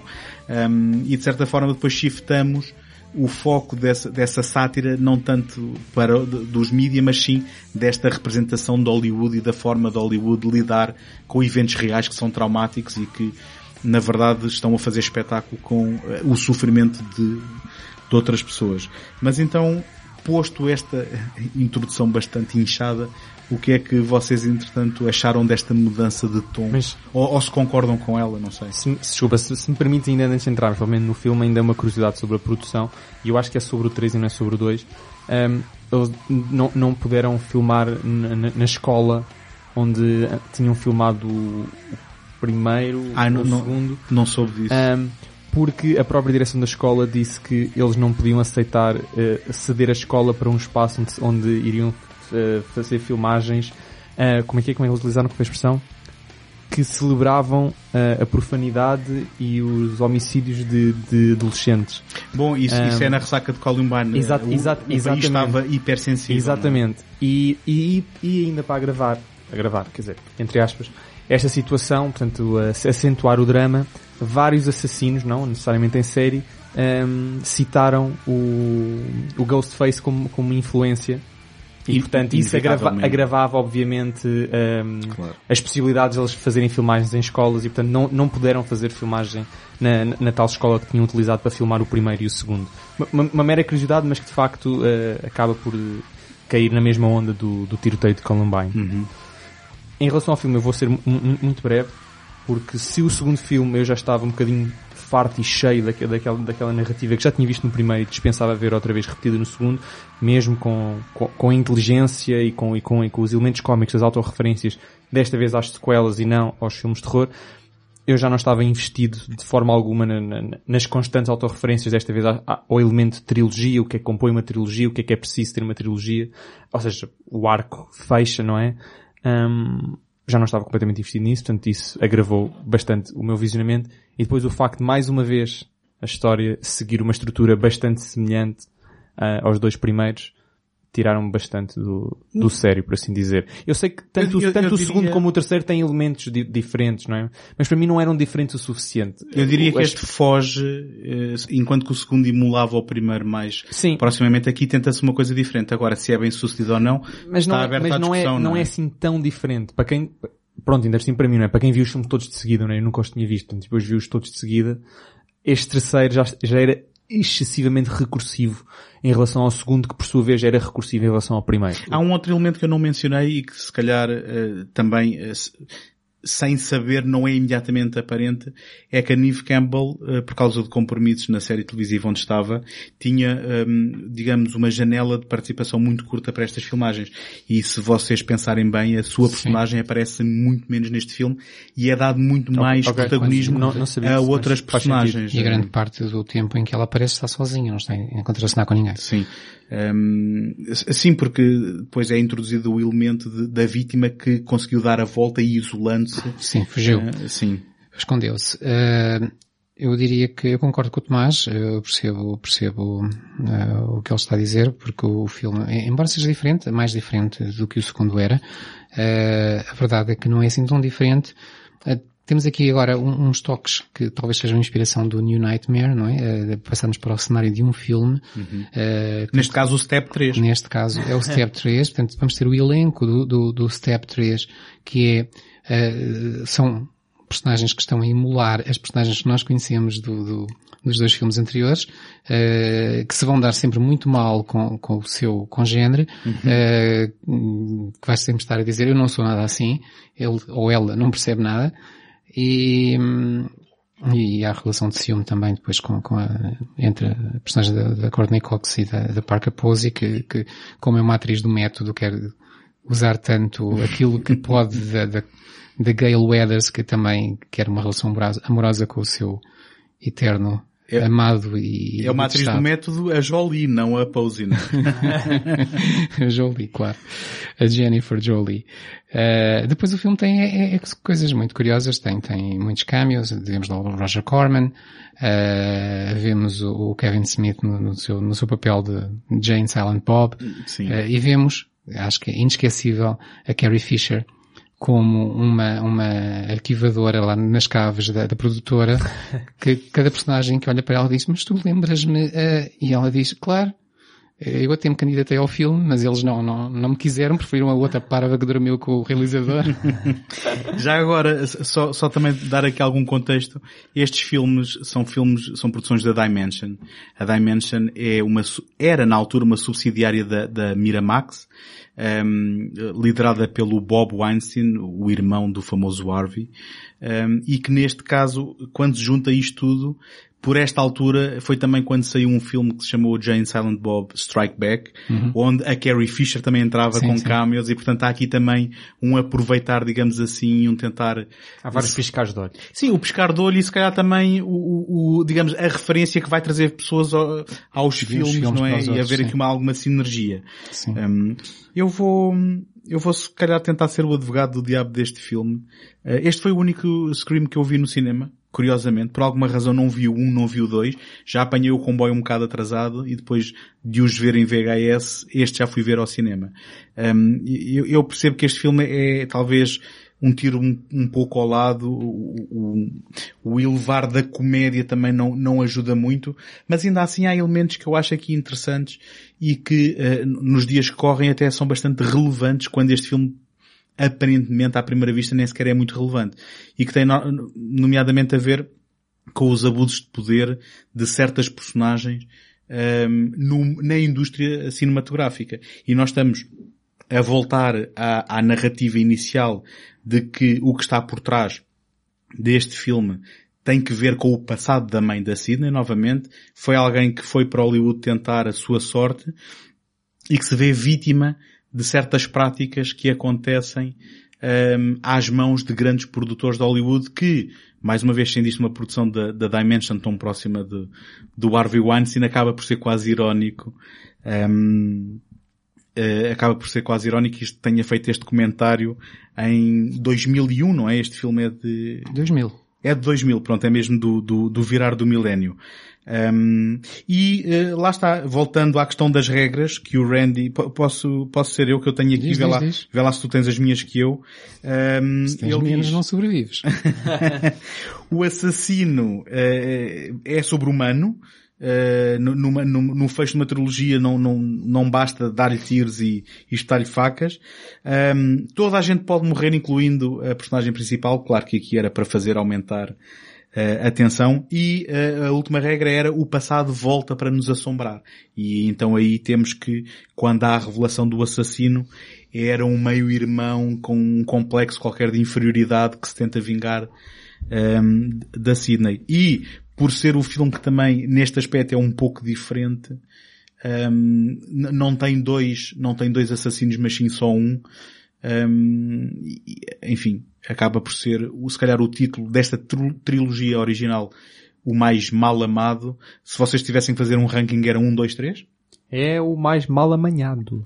mal, bem, é as duas coisas, possivelmente. Talvez, talvez. É as duas eu, coisas. eu acho que o filme, eh, pronto, talvez seja o menos preferido, o meu menos preferido dos três, embora eu não tenha, eh, não tenha, como vi os filmes agora todos de seguida, não me preocupei muito com isso. Como eu disse logo no princípio, para mim foi como se fosse uma série em quatro episódios.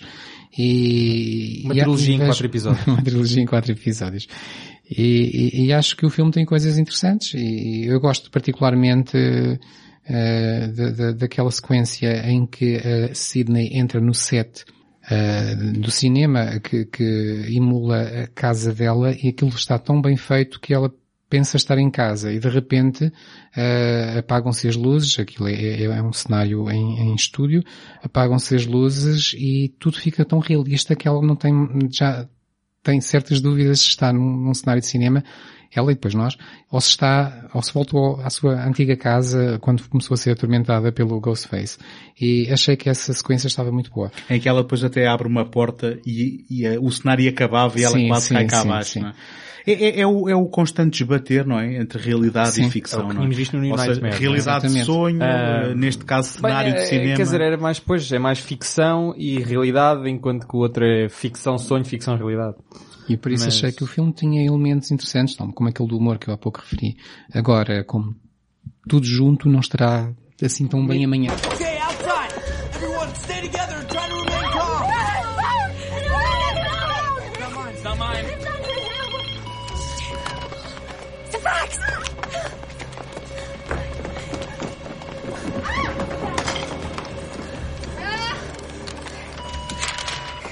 Interior Jennifer's house, living room night, the script page. Oh, what's it say? The bodyguard stabbed to death. The five stand trapped. He's rewriting the movie. As the killer waits outside, oh. suddenly the fax machine sends news to their face. It's a trap!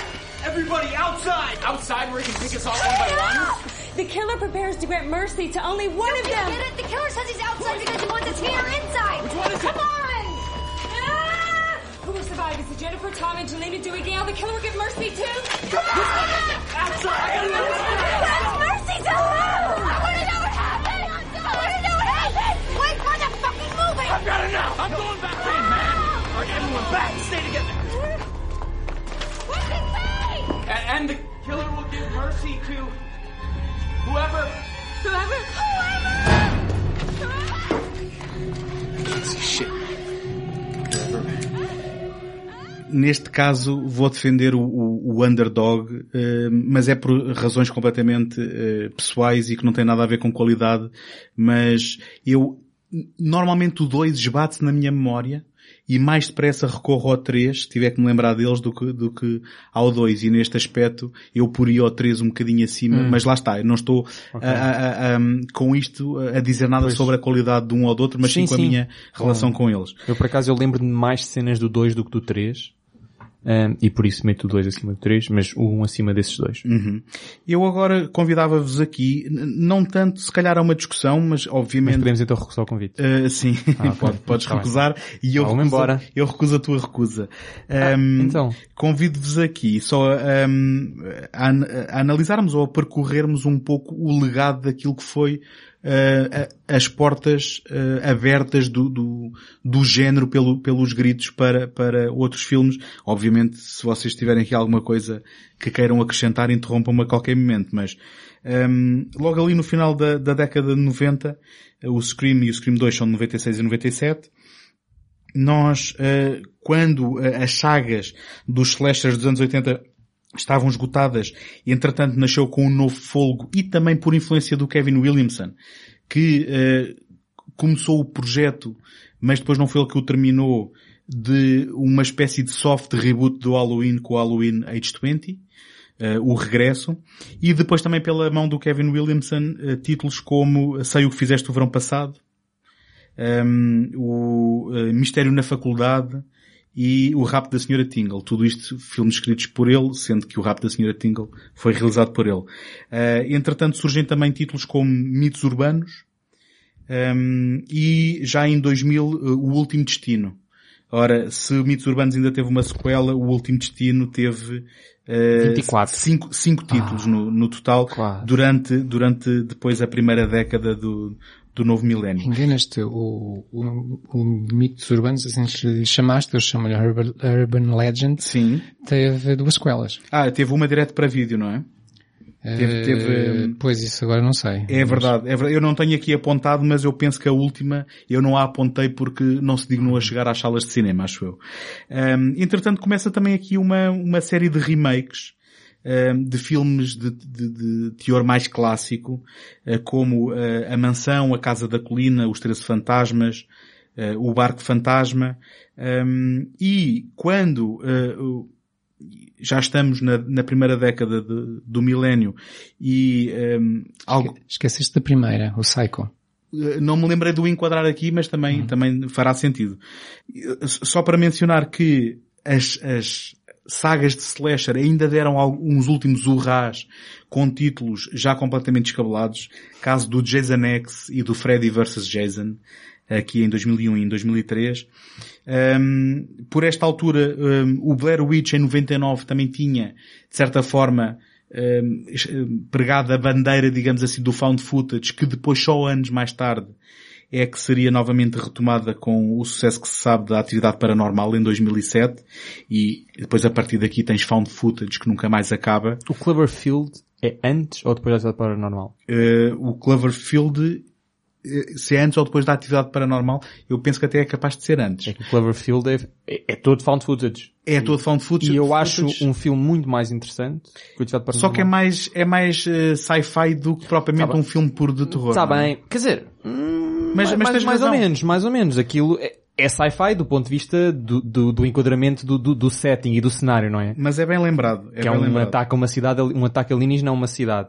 Mas, isto, isto tudo, mas é muito terror. Isto tudo vai fazer sentido para depois falar do, do Gritos 4 e eu prometo não ser muito mais uh, demorado, porque depois, aqui a partir de 2004, temos uh, o, o advento de uma coisa que para mim, a mim não me diz Sei nada. aquilo que acho que faz é para ti e para mim também. Pronto, o, o, torture, o torture porn Ah, com o Shaws e o Hostel, o Só é de 2004, o Hostel é de 2005. Senhor. Enfim, o Só entretanto eh, teve um filme por ano, pelo menos até 2010. Nem o primeiro. Mas olha, deixa-me fazer-te uma pergunta. Estás a, a mencionar tudo isso e esses géneros já diferentes, ou subgéneros diferentes, Uhum. porque considera-los sucedâneos do, do Eu, slasher? isto, isto, esta minha tentativa de compilar estes títulos foram títulos que, na minha opinião, chegaram ao mainstream por via do gritos. Porque terror sempre houve e terror Uhum. sempre há com um determinado público. Isto são filmes que chegaram ao mainstream. E eu, só para terem ideia, eu, eu tinha um colega de Então, estás a trabalho dizer que o Gritos pôs o terror de volta ao mainstream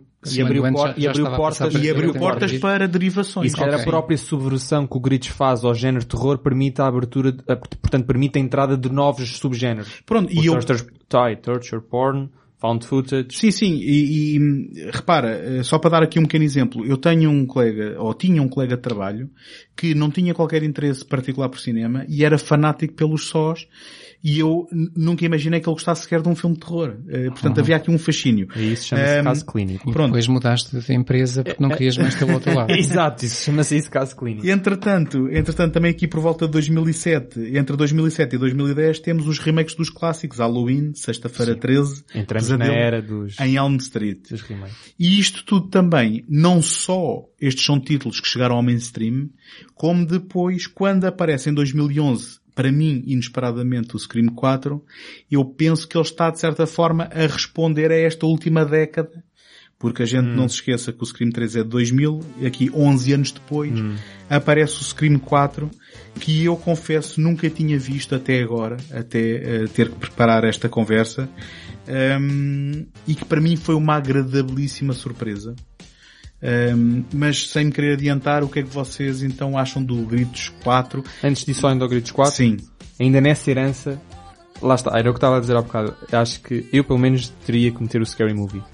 Um, eu- Ah, ou seja, bem, eu nu- nunca por- vi e não, Ah, e não, não, considero nesta lista aqui. porque, porque, porque Não, lá está. vê, Um, pelo menos o primeiro. É, pelo menos o primeiro. Ah, vocês não estão a ser irónicos? Não. Não, não. Ah, é? Ok. Va- vale a pena ver. Está bem, está bem. Uh, porque eu acho mesmo que, que merece estar nessa lista de, de heranças, de legados, não necessariamente por uh, uh, ser, ser filho direto do, do- do- de, uma, de uma herança estrutural, por assim dizer, mas, mas se calhar é daque- daqueles em que, como as portas do, do terror abriu para o mainstream, permitiu-se a entrada desse tipo de filmes Não- uh, que não marcou tenho- toda uma geração. Não Uh, tenho qualquer pudor em dizer que tinha ignorado o Scary Movie, nem sequer o tinha considerado, porque nunca o considerei nem nunca o vi, mas quer dizer, com recomendações destas, Os Scary Movies são filmes que parodiam muitos géneros do terror. E Certo. de filme para filme é mais aquilo que está na moda. Há uns que é o, o Atividade Paranormal, há outros que é Casas questão- e... A questão é que eu acho que os filmes de spoof hum, chegaram a um ponto em que para eles o conceito de parodiar era referenciar.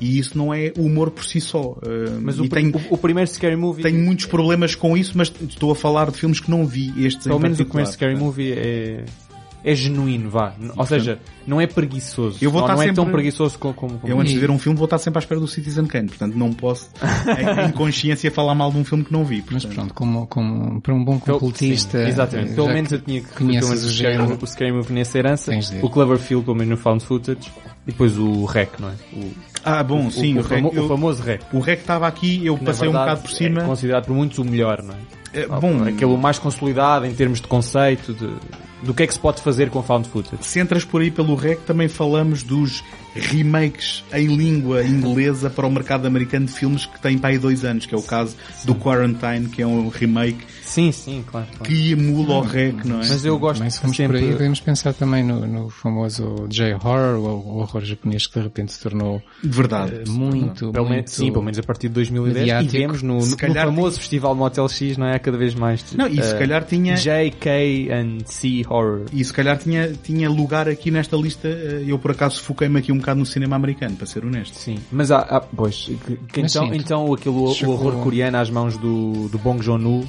ficou muito, muito famoso, não é? Mas então, Gritos 4, o que é que vocês... Eu vou só falar do Gritos 4 porque de facto eu, eu sou um bocado como o José. Eu sou, ah, eu sou bastante contra sequelas. Tenho, um, tenho, tenho, um- tenho dificuldade em ver sequelas a não ser que elas cumpram um de dois requisitos. Na, na verdade é um requisito com, com, com duas possibilidades. Que é haver uma razão narrativa para existir uma sequela. Ah, por exemplo, pensemos em Senhor dos Anéis, existe uma necessidade narrativa de haver uma sequela. Eu não ok? considero Nem sequelas. a sequela, não é? Não, quer- Aí quer dizer, é como aos livros, são- ok, é- é um isso, só mas é um partido em três, Exatamente, portanto, isso é, é a exceção que eu abro, é quando há mais do que um filme, ok? Ah, não faças invocar E- o Padrinho 2. Não, em que há, em que há necessidade para tal, pode ser mais nuanceada ou mais eh, agreste, como é o caso de News Anéis, é que aquilo, na verdade, vemos os três filmes e, não, e não há, quase que não há separação. Outros mais nuanceados, como o, Star Wars, um, que é debatível a necessidade de. Mas sequelas que são feitas cuja a narrativa não tem nada a ver, ou, ou tem pouco a ver, ou, ou- ou- ou o ar- os arcos narrativos não eram necessários serem expandidos para, para a frente, eu sou muito contra e tenho dificuldade em gostar de alguma. Um, por, por, por lá está, porque quando se vê uma sequela é difícil vê-la só como um filme isolado e já estamos a vê-la como filha do, de um outro filme. E, portanto, e, e se não houver uma necessidade, tenho, tenho, tenho alguma dificuldade. Isto tudo para dizer, o Scream 4, na cima ao 4, eh, é provavelmente uma das únicas exceções que eu encontro a esta, esta, esta minha regra. Ah, fico, fico contente em Ah. ouvi-lo. Porque eu tenho, e eu acho- que é inédito o que eu, o que eu estou prestes a dizer, é se calhar ahm, o único filme em que eu gosto mais do que o original. Não, o Mad Ah. Max também. Vá, o Fury Road. O Fury Road. Vá. Sim, mas esse, esse já está, é, é tão, é tão longínquo a produção. É um 4 também. É um é um 4. 4. mas esse, sim, esse também. Mas vá, não, não Mas- não, mas eu gostei mesmo muito do Scream 4 porque eu acho que o Scream 4 consolida tudo o que o Wes Craven andou a tentar fazer desde o New Nightmare. Portanto, E, eu- e- e consegue se calhar equilibrar da melhor forma Exatamente, os, sem, os, sem os de comédia Exa- e, de, exatamente. e de terror. Aquilo tudo que eu apontei como sendo negativo ao New Nightmare, aquele excesso de ancoragem no mundo real, no mundo no nosso mundo real, não no mundo real fictício, é, é completamente, eh, portanto há, um, ch- há um- uma mudança drástica para este, em que há uma ancoragem no real, mas não é o nosso real, é um real fictício. Real esse fictício que é o real do, do Screams 1, 2 e 3. Eu agora é que eu Ah. estou a refletir. Tu disseste gostas mais do que o primeiro. Mais que o primeiro. Ok, ok. Eu nem tinha refletido no que tu tinhas dito. Ok, mais sim, que sim, o sim. Porque eu acho que é mesmo a perfeição consolidada de tudo o que ele está a fazer, en- entre elas, obviamente, as, as, as referências ao género, ao, ao, ao- ao filme dentro do filme, que é o Screams, eh, as referências ao facto, lá está, como o José disse muito bem, cada um dos filmes tenta ser uma, fazer autorreferências a uma, um- uma, uma coisa em específico, não é? Este aqui é, o- é os remakes a tal sátira social da, celebra- da celebração que já era, que ele começou no New Nightmare, né, com a celebração dos assassinos em série, em que temos a personagem, vá, uma das personagens principais a voltar à, à, à- vila, à cidade onde tinham ocorrido os, os primeiros crimes, e vemos as máscaras do Ghostface por todo lado, crianças vestidas de Ghostface, faz muito lembrar aquilo que o Wes Craven tinha dito quando as crianças iam ter ao pé dele, que que a personagem principal ia ter o Wes Craven, o Wes Craven, o Freddy Krueger, Um, e eu vejo que isso está tudo, está tudo lá, sem, sem os excessos e sem os defeitos, ou seja, que os defeitos necessariamente o que está em falta dos outros filmes que poderiam ter mais qualquer coisa que não têm. Eu acho que este aqui fecha ali tudo numa, num pacote ah, Deixa-me só, bastante, bastante bonitinho. assim deixa-me só complementar uma coisa que tu disseste. Tu falaste em filme dentro do filme. eh, os primeiros, vá, 10 minutos deste filme tem um filme Dentro de um filme. dentro de um filme, dentro de um filme, dentro de um filme. Sim, já. Ele tem o Step 6, É, é isso. que é uma, ehm, portanto, uma, uma sequência dentro do Step 7, que por sua vez está dentro do filme que nós estamos a ver que é o Gritos 4. Portanto, ehm, Não tinha esquecido disso. não, dentro, não, desculpa, Eu dentro sei. de um filme que depois é o filme que está dentro do Exato. Gritos 4. E portanto, Isso, isso, isso desampara logo o espectador. Sim, só que lá está, isto é inerentemente cómico, mas sendo que as cenas, obviamente com eh, diferentes tons, mas diferen- diferenças subtis de tom, em que não é tudo 100% sério e que nós vamos percebendo que, espera, isto são aqui mais atrizes, ah não, mas porque é o filme dentro, e depois, mas chega ao fim e não há aqui nenhum elemento que seja, se calhar, tão exageradamente cómico como tivemos em qualquer cena do, É, eh, é- é- do é mais, Scream é mais, 3, é mais é? contido, é o que estava a dizer há bocado, é, é mais equilibrado e eu acho que isso, o filme ganha com isso. O filme, eh, eh, eh, portanto, qualquer mensagem que o Wes Craven queira transmitir, quer essa mensagem seja uma mensagem do ponto de vista do filme, do Scream, ou, uma mensagem do ponto de vista de crítica social, ou de sátira social, ou de Uhum. comentário social, ou quer que seja, acho que a mensagem fica mais clara porque não está tão difusa de- por distrações criadas por excessos, quer, quer eles, os excessos sejam cómicos, quer os excessos sejam do ponto de vista de terror. E, e tal como no primeiro filme alguém referenciava eh, a saga do, do Pesadelo em Elm Street e outra personagem dizia ah, só o primeiro é que é bom, os outros são lixo. Também aqui há logo, digamos, um espetar de farpa, ahm, lá está, aquilo que nós tivemos a falar do que, é- do que foi o cinema na década anterior, em que alguém sugere verem o Só 4 e a outra personagem diz, ah, o Só 4 não, isso não é assustador, isso é só nojento. É o torture Portanto, porn. Exatamente, Até seja, tão, tão, está tudo de acordo com o que eu penso do, do só. Ahm, E também logo aqui nestes primeiros minutos, desculpa lá, já, já deixo o José falar, também logo aqui nestes primeiros minutos há a declaração de intenções do que é que o filme vem. Fala-se logo em Facebook Killer, hum, mas realmente Facebook Killer isso era tipo coisa do ano passado, agora já seria no Twitter. Portanto há logo aqui, hum, digamos, um pequeno resumo de ao que é que nós vimos com este filme, não é? Sim, é um filme muito consciente do seu tempo. Aliás, toda a saga é consciente do seu tempo. E mesmo, mesmo que isso depois tenha, tenha o efeito contrário, como o caso da banda sonora de que o António falou há bocado. Que aqui vamos ver daqui a 10 anos como é que está. Exatamente. Exato. Uh, mas é um filme, o, o- é um filme que naquilo que tem sido, tinha sido o propósito da série, que era o tal comentário, tanto ao cinema como ao seu tempo, como eu acabei de dizer, é bem sucedido. Uh, é um filme que usa o humor de uma forma muito diferente. Se calhar é um filme muito mais sério, lá está, menos, menos, menos Paródico, eh, paródico e, e- e com, com menos humor, em que os personagens eh, parecem sempre estar muito mais deprimidos e muito mais assustados do que acontece às vezes nos outros filmes, em que brincam muito com a situação. E no entanto, o humor está lá, principalmente naquela sequência inicial, não porque as, não porque as cenas sejam cómicas, mas pelo modo como elas são ligadas. Isso é, é- é- eu acho isso muito interessante. Eu adoro aquela sequência inicial. Porque no final nós não percebemos nada, o António fez aqui, tentou aqui fazer um- um- um- uma explicação do que é que acontece. Eu não sei se é bem isso que acontece, porque depois há, há aquele diálogo muito interessante entre duas personagens em que estão a dizer, mas isto não faz sentido nenhum. Exato. Então, mas se o Step 7 é a introdução do Step 6, eh, então quando for o Step 8, não sei o quê. Exato. Há filmes que se perdem pelo meio, não é?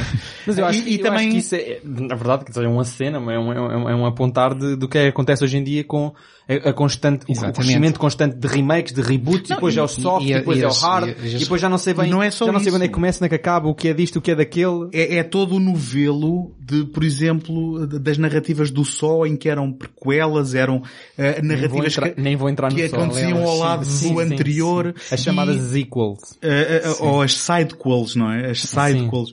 Mas já agora, há aqui também um elemento que me esqueci, que é o comentário no elemento de surpresa, não é? Numa destas sequências é uma das raparigas que está sentada que espeta a faca na barriga da outra, e Sim, são, são atrizes conhecidas, é a Anna Paquin e a, Eh, Kristen Bell. e a Kristen Bell, e ela diz, então, hum, surpreendi-te?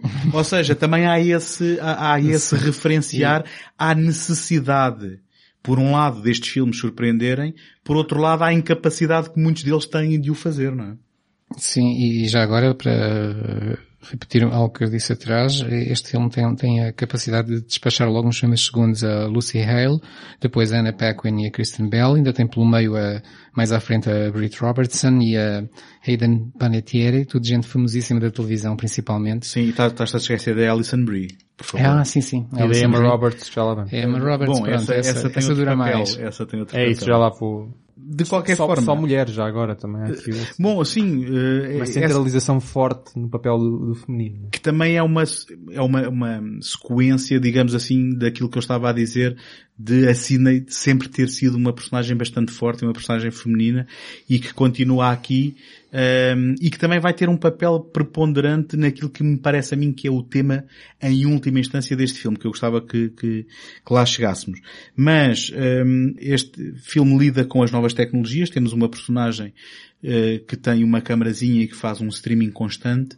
Ehm, estamos a falar de eh, uma geração que está habituada a, a- a testemunhar a tudo, não é? Eh, Os eventos acontecem, há câmaras para filmar, eh, podemos ver eh, não só nos telejornais como, A como testemunhar e a dar a ver, não é? e a dar a ver e, tempo real. e como tu dizias e muito bem José, estamos a falar de um filme que consciente da sua época está a comentar, de certa forma, na relação que os espectadores têm com os próprios filmes e com a própria forma de consumir hum, eu ia dizer conteúdos, mas neste caso, onde é que está também a fronteira entre aquilo que é ficção e realidade, não é? Porque estamos a falar de uma geração que tem um sentimento de hum, uma grande, eu- eu- não há uma boa palavra em português para entitlement, não é? Como é que vocês traduziriam? Privilégio. Uh, pronto, que se sentem privilegiados, uh, ou então como também diria um, um cómico que eu agora não me recordo, que é, uh, um- era uma referência ao beisebol. Nasceram na, na terceira base e pensam que bateram um triplo. Even your friends. My friends? What world are you living in? I don't need friends. I need fans. Don't you get it? This has never been about killing you. It's about becoming you. I mean, for fuck's sake, my own mother had to die. No great loss there, so I could stay true to the original. It's sick, right? Well, sick is the new sane. You had your 15 minutes. Now I want mine! I mean, what am I supposed to do? Go to college, grad school, work? Look around.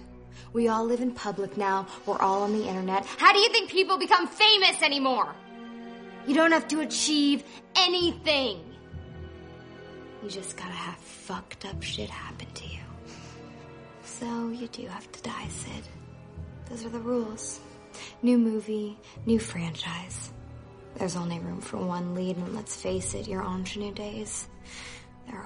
Estamos a falar de uma geração para quem a fama é aparecer, não é fazer, não é? Um, e Quer, quer dizer, que é cimentado pelo, pelo, o vilão, pela, pelo, pelo assassino. Tem mesmo essa intenção, não é? Certo. Bom, eu se calhar já estou a chegar aí, não sei se me estou a adiantar ou se Não, vocês querem não, falar mas- de mais outro elemento qualquer. E, e nesse aspecto há, há depois aqui, quando há a revelação de o assassino, que é uma das revelações, se calhar, mais surpreendentes, e que eu, eu por acaso revi o filme, eu vi o filme duas vezes, nunca o tinha visto e agora vi-o duas vezes. Há uma, há uma sequência ou outra onde é inverosímil eh, que, mesmo sendo duas pessoas e dois cúmplices, há uma cena em que aparece o Ghostface e na cena seguinte estão, estão ambas numa casa, numa mini festa e há, há- é questionável como é que, Sim. como é que a coisa teria funcionado, mas não, não indo por aí, hum, quando, quando há a revelação, eh, o que nós temos é basicamente o confronto desta geração com o confronto da geração anterior.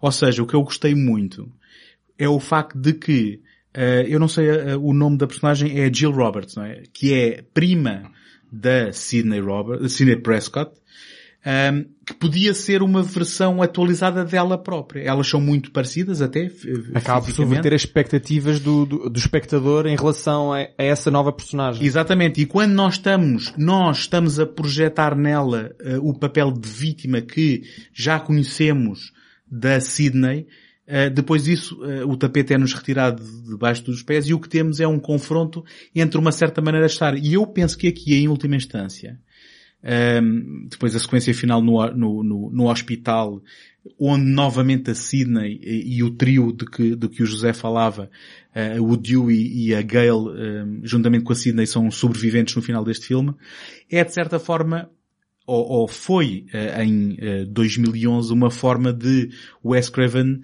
dizer à, à, nova geração que veio depois dele, espera, nós estamos aqui e nós ainda somos relevantes e nós ainda vos damos na... um Wes Craven já com uma certa idade. Uh, bom, sim, ele depois... Ele, acho que ele atualmente tem 76. Não, não, ele atualmente... faleceu. Já, pois, já faleceu. Ele já faleceu, faleceu...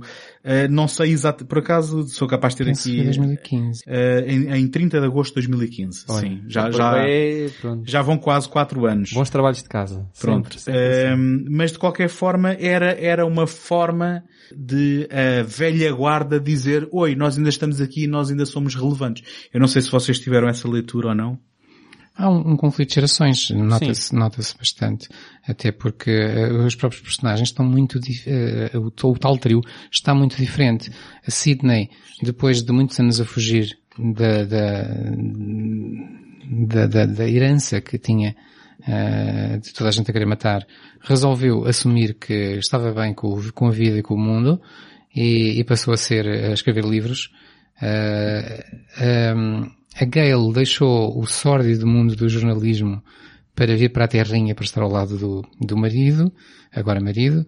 O Dewey... Agora xerife, não é? O Dewey, exatamente, já não era aquele, aquele uh, desengonçado e sempre pronto a cair em qualquer esparrela, mas já era o xerife. Portanto, nota-se que há uma solidificação de papéis, uh, esta geração evoluiu, já, já não está naquela, naquela, ia dizer base, mas a base lembrava agora outra, a outra conversa anterior, já não está naquela, naquele nível dos filmes anteriores e, e confronta-se com, com uma geração que essa sim, eh, em termos de idade, lembrará a dos primeiros filmes, mas depois, em termos de comportamento, se calhar não lembra assim tanto, porque certo. As gerações mudam. Há, há, há, um confronto entre o Dewey e, e, a Jill em que o Dewey diz como é que foste capaz de fazer isso aos teus amigos? E ela responde, eu não preciso de amigos, eu preciso é de fãs.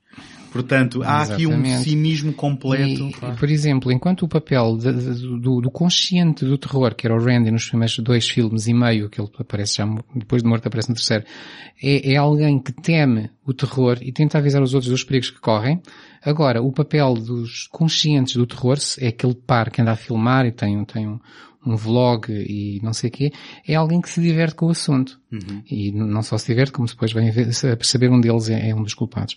Mas logo aqui também temos uma, uma grande Sim. diferença. E, e, temos, estamos a esquecer-nos de, de, de, que, e, e eu penso que um, Tomás já tinhas feito a referência de que cada, cada um dos filmes tem uh, o seu comentário e aqui estamos a comentar os remakes barra Ah, exato. reboots. Foi, foi o José que comentou essencialmente, pronto, não quero e- estar a arcar com os louros. Ok, eh, Ah, mas- foi, foi o José. mas. E, e de qualquer forma, há aqui também eh, esse comentário constante, de uma forma se calhar menos cómica ou menos paródica, como já falámos, eh, de que há a expectativa de que se isto é um revisitar da história original, então eh, toda a sequência final ou to- todo eh, o clímax da história se vai dar na festa em que eles estão a fazer uma maratona de exibição dos filmes, mas não, mas há uma subversão porque isto é um reboot eh, e depois no fim, eh, portanto para dar a estocada final, ehm, a Sydney pronto, num, num momento menos verosímil, não é? Depois de ter ehm, ehm, derrubado a, a- a prima ehm, e ter saído por cima, diz, há uma coisa que tu te esqueceste, foi que tu não lixas com o original, não é? E portanto há este diálogo constante com esta eh, cultura também do refazer e do tentar Sim. ir atrás e recuperar. Que era uma das regras, já agora citando as regras deste filme, eh, que são as cenas de morte são mais violentas, isto num remake. O inesperado torna-se um novo clichê, bom, porque o Tomás tinha dito, Uhum. Eh, no, no- remake, virgens também podem morrer. Eh, As regras foram pela janela, basicamente. as novas versões são sempre 2.0, o que inclui tecnologia como o assassino filmar os crimes. Uhum. Depois vai, vai-se ver, estava aí a solução da- do, do mistério. Mas essas regras são mencionadas durante o Uhum. filme? Ok. Tem de haver uma sequência de abertura. Depois está lá o, o tal Don't Fuck With The Original. Sim. Eh, e, e depois ele, ele no final, já não lembro qual dos dois personagens é, um dos dois, da- da- acho que é o que não é culpado, eh, dos dois vloggers, Uh, diz, bem, na verdade, uh, sumarizando isto, uh, para se morrer, para, para não se morrer no, no terror moderno, o melhor é ser gay. Não, mas depois essa, essa dá uma das melhores piadas do filme. Que ele diz mesmo, mas Em- eu sou gay. Exatamente, em que ele está a ser, digamos, estão-lhe a espetar um facalhão e ele diz, não, espera, mas eu sou gay. Se é que ajuda alguma coisa. e é quando leva a estocada final. eh, Está, está, está muito engraçado. Hum, então, posto isto, eu tinha esta pergunta, tu de certa forma já revelaste deixa-me só, deixa-me só ainda, já, pois já, Sim. já é a pergunta de qual é que é o favorito. Mas, Não, onde é que este se situa? Na verdade, onde agora é que este fui se situa? que revelei o jogo do, do António. Não, mas ainda tinha mais uma coisa para dizer que cimenta este, este, este filme como, como para mim, o, o mais interessante da, da, da- saga, não só o facto de consolidar uma série de conceitos, mas há uma série de performances ah, que são bastante, bastante boas. Ah, eu começo por salientar a performance da, da, da, prima, da, da, A que é aqui Roberts. protagonizada pela Emma Roberts, que depois assumiu com o sucesso que ela teve, porque de facto foi muito celebrizada. Ela depois foi fazer duas séries com, com bastante fama, eventualmente vou falar de uma delas. Mas é, é- aquela performance vende muito bem a questão de toda a- da subversão das expectativas, não é? Porque a, a, própria, a, pró- a própria maneira como ela encara a personagem em- vai enganando o espectador constantemente, constantemente não, vai engana pelo menos de uma ou duas vezes, não é? De que nós ficamos o filme todo a pensar que a personagem é de um tipo X, não só porque esperamos isso de um filme deste género, mas a própria atriz dá aquele ar de mesmo credível. um, E porque seria o papel esperado para aquela exatamente, atriz, não portanto, é, é uma, co- exatamente, a, pró- a própria atriz, ah, enquanto, pronto, atriz, pronto. Ahm, de facto, e depois quando ela inverte, quando há uma, uma, uma volta de 180, ahm, é, é, é muito, eu acho que foi muito bem feito, acho que é uma grande performance, e isso obviamente eleva o filme, algo que outros filmes se calhar não tinham performances tão boas, e nós estávamos a, entre aspas, a desculpar, porque era um filme que servia a outros propósitos, que era um filme de género, que era etc. Aqui isso não é propriamente esquecido e, e, e há uma preocupação com ter, eh, ter boas performances que agarra o espectador não só porque aquilo é esperado da personagem, mas a atriz tem algo a dizer so- sobre a personagem. Há, há uma tendência para o exagero nestas revelações, em que eles têm que de repente eh, revelar um lado maníaco. Um, eu, nesse aspecto, eh, não discordando totalmente de ti, eh, contrapunha também com o, o- o, eh, aquele que é o cúmplice dela, não é? Sim, que, é- sim, que é um claro. dos Culkin. Esse, esse também, que- esse, esse também é outra. de certa forma é mais subtil na, na, digamos, na sua patologia ou na forma como mas a também, revela. mas também acho que é muito bem conseguido. Sim, sim, era isso que eu, que eu estava a dizer. Isso, isso obviamente sim. tão bem ao melhor, Sim, no sentido melhor, em que sim. não há aquela tendência para o exagero, que aqui ela, estando bem, acaba por ser aquele registro onde normalmente eles caem nestas cenas. Enfim, são opções. eh. Mas, mas, mas pronto, isso obviamente eu acho eu que cimenta, ci- ci- cimenta o filme. Desculpa, já agora é o Rory Culkin, tenho aqui nas notas. É isso, é Eh, isso é um dos. Culkin, é o Rory neste É caso. exatamente. Eh, achei curioso o, o- esse final de ser também ele próprio uma subversão da, da, da, da saga, que é, nós chegamos no primeiro e no segundo filme ao fim com uma dupla de assassinos que eram cúmplices e faziam, faziam as coisas de comum acordo e bem planeadas, e quando chegamos ao final do terceiro pensamos que temos o mesmo e de repente... eh, Do quarto, do quarto. do quarto, desculpa. Eh, pensamos que temos o mesmo e de repente eh, a personagem da Emma Roberts dá um, um tiro no outro e diz, ok, Porque tinha sido tudo um plano dela, apesar de o ter arrastado, Sim, não é? é- Sendo A que tem que ser considerada para ser É, concebida de é forma só singular. minha, é só individual, minha. Eu não, exatamente. quero, não preciso de ti, só te usei. Sendo que no primeiro eh, o Stu morre, mas é acidental, não é? Exato, Porque exato. aquelas facadas não foram muito bem, não foram assim tão bem ensaiadas como, como seria de esperar. É muito perverso e Pronto. maníaco. Então lança lá. Não, pronto, eu quer dizer, o, o Tomás já, Estragou tudo. já revel- não Estragou. não estragou, eh, antecipou-se, mas já percebemos que ele é, é o, é o seu filme favorito da saga, onde é que tu Re- encaixarias? Desculpa, só, só, só reconhecendo tudo o que o Scream original fez, não é? Bem, eh, não só para... O 2, quer o dizer, 3 e o 4 nunca poderão ser acusados de ser originais, não é? Porque Eh, são sequelas do primeiro. Exatamente, mas- portanto, reconhecendo tudo o que o Claro, Scream fez, não claro. só para, o própria, para a própria eh, saga Scream, mas para Uhum. toda a revolução que institu- institucionalizou no género de terror, não é? Estão a ouvir, eh, os ouvintes que já estavam a escrever um mail ao Tomás neste momento podem ficar mais Ah, exato, calmos. exato. Não, não atenção. Não, não, mas eu, o, eu acho... o Scream eu reconheço-lhe tudo, não é? O Scream 4 simplesmente eu acho que é o que é mais perfeito, perfeito não dizer que o filme é perfeito, mas é perfeito na- nas intenções que o Wes Craven assumo eu que ele, que, ele- que ele tinha desde 94, ele consegue ali em 2011. Eu percebo o entusiasmo, sinceramente. Hum, e tu, José, achas, eh, se tivesses que fazer um ranking, já, onde é que o não- 4 encaixava? Não sei, não sei. Eu, eu, se me fizesse a pergunta de outra forma, que é qual dos quatro é o teu preferido, eu respondia facilmente e, e pronto, pela minha, pela minha, Pela tua regra. histórico, eu Pela acho tua que teria instituída. sempre que escolher o primeiro, até porque eu não consigo conceber os outros sem aquele, não é? E, e aquele, depois de nos dizer aquilo tudo, nos outros há sempre algo de, de ok, eu já vi isto. Repetitivo, não é? Recursivo. E, e- e pronto, e lá está. Quando nós entramos no quarto filme e vemos aquela sequência inicial que eu acho hilariante e acho surpreendente e, e, e gosto imenso, gosto imenso porque eu conheço os outros filmes. Se não tivesse visto os outros filmes, aquilo não me dizia, não me dizia nada, pelo menos não me dizia tanto. Mas é impossível ver um 4 e Claro, que joga o- com esse conhecimento ignorando. Não é? Claro. Sim. Portanto, é sempre difícil. Agora, eh, sim, talvez o 4 seja o meu segundo preferido. Ok, então estamos de certa forma alinhados porque este também disparou e acho que é um filme de, de longe eh, superior ao, ao segundo e ao terceiro, por tudo aquilo que também já falámos aqui, e que eu tinha ignorado, eh, por, por alguma razão tinha desconsiderado também na altura, e estamos aqui oito anos depois, ehm, a reconhecer que aqui está um filme que, se houver alguém que nos esteja a ouvir que ainda não, não o tenha visto e conheça Sim, a vale saga a do. Scream, vale bem a pena descobrir. E esta Tu- elevação absoluta é, é rara, não é? Nesta, nesta conversa de sagas, de séries, etc. Salvo raras exceções, como tu apontaste muito bem há bocado do Mad Max, que também é o 4. É muito raro o, o quarto filme ser, ser o melhor, ou o segundo melhor, ou, ou, ou- ou pelo menos considerado bastante bom dentro da, da, da- da- da saga. Tal como é raro um realizador fazer eh, os quatro filmes eh, in- integralmente numa saga, não é? Ahm, Sim. e, portanto, alguém que não quis, e, e o José tinha-me chamado a atenção quando falávamos há uns dias sobre isto, um realizador que não quis voltar para o Pesadelo em Elm Street 2, por exemplo, eh, e que depois só voltou quando foi para acabar por endireitar na opinião dele a, a saga que tinha descarrilado, aqui por alguma razão eh, sentiu-se sempre atraído para voltar e realizar os quatro filmes de uma saga também. Também penso que é raro. Neste caso diria que até é um bom sinal. E que se não fosse a, a- a senhora Tingle, tinha sido escrito também integralmente pelo Kevin Williamson. Ahm, só não escreveu o 3.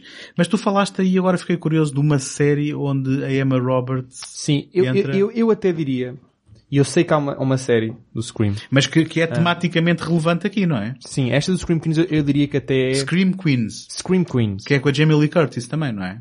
É sim, é, é uma das personagens principais e a Emma Roberts é também uma das personagens principais. Ahm, eu acho que essa série é sim um- um- uma filha de uma- da, da- da herança do Scream, é uma série moderadamente recente. Passa-se numa, numa fraternidade de, de estudantes, de femininas de- da universidade. Portanto, há um grupo de, de quatro ou cinco raparigas, uma delas é Emma Roberts, até é uma, uma das raparigas pi- pivô, e a Jamie Lee Curtis é, é a reitora da universidade. E essa universidade está a ser atacada por um, por um assassino mascarado. Que se não tem uma máscara Ghostface é, é, é parecido.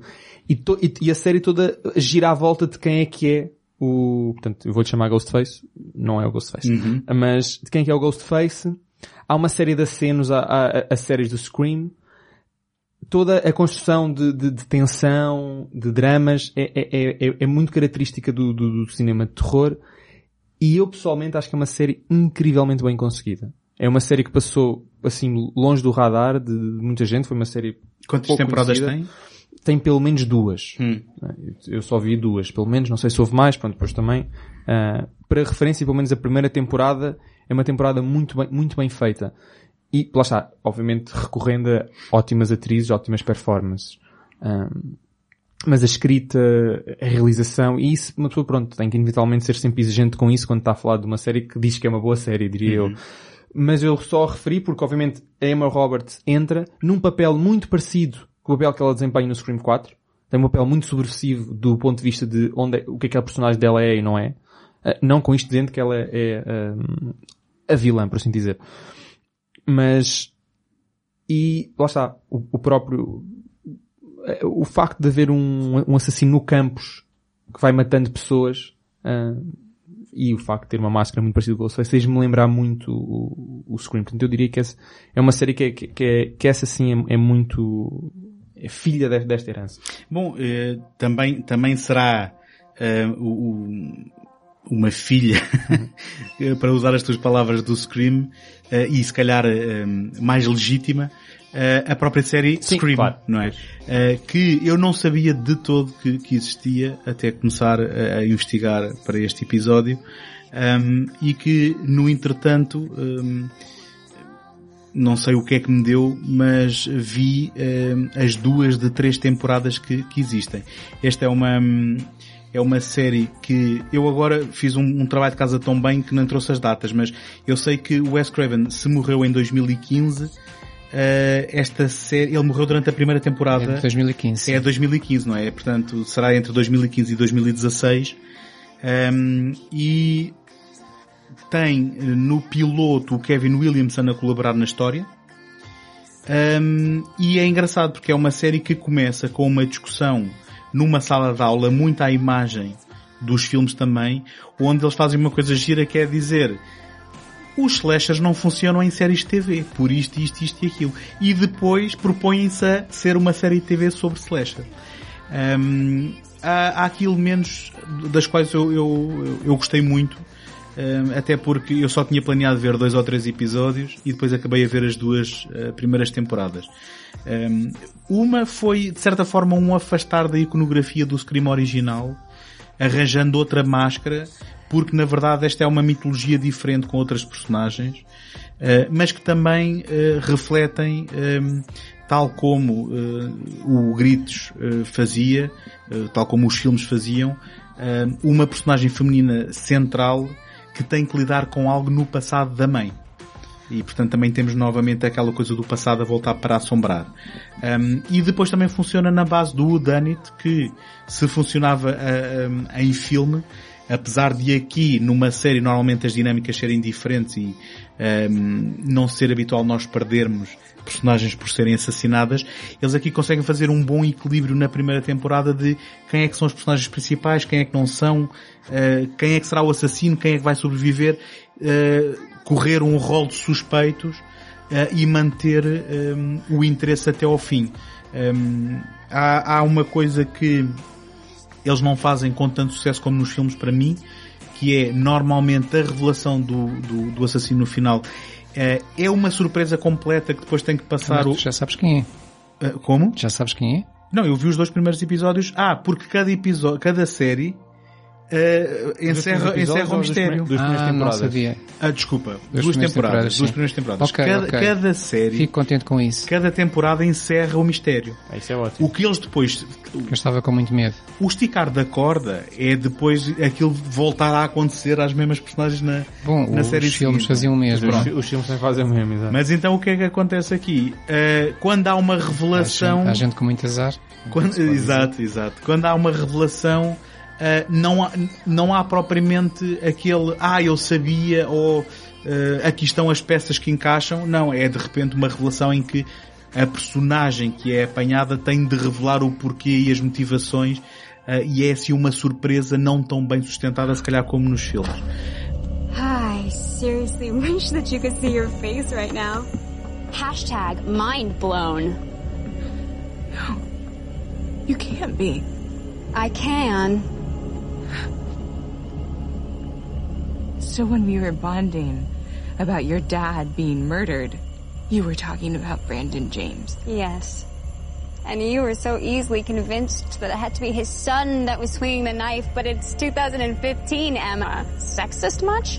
You pretended to help me. You pretended to be my friend. And it stings when someone breaks your trust, right, Mom? My dad trusted you, and look how that turned out. Dad got shot. I got tossed, and Emma got the perfect life. Um, isto, é uma, isto é uma produção da MTV. Uh, era uma série da MTV incrivelmente uh, co- com adolescentes com cabelos lindíssimos e com maquilhagens e, e a viver em casas luxuriantes, mas ainda assim é uma série que eu acho que está muito bem construída, uh, que também tem uma personagem que reflete o conhecimento e o interesse pelas histórias macabras e de terror. O, o Randy lá do sítio. O Randy lá do sítio. E que também a imagem do 4 Uh, se foca muito mais na primeira temporada, uh, mas também continua a ser verdade na segunda. Na questão da, no da tecnologia, do cyberbullying, uh, das comunicações uhum. móveis, dos streamings, de, de, dessas coisas todas.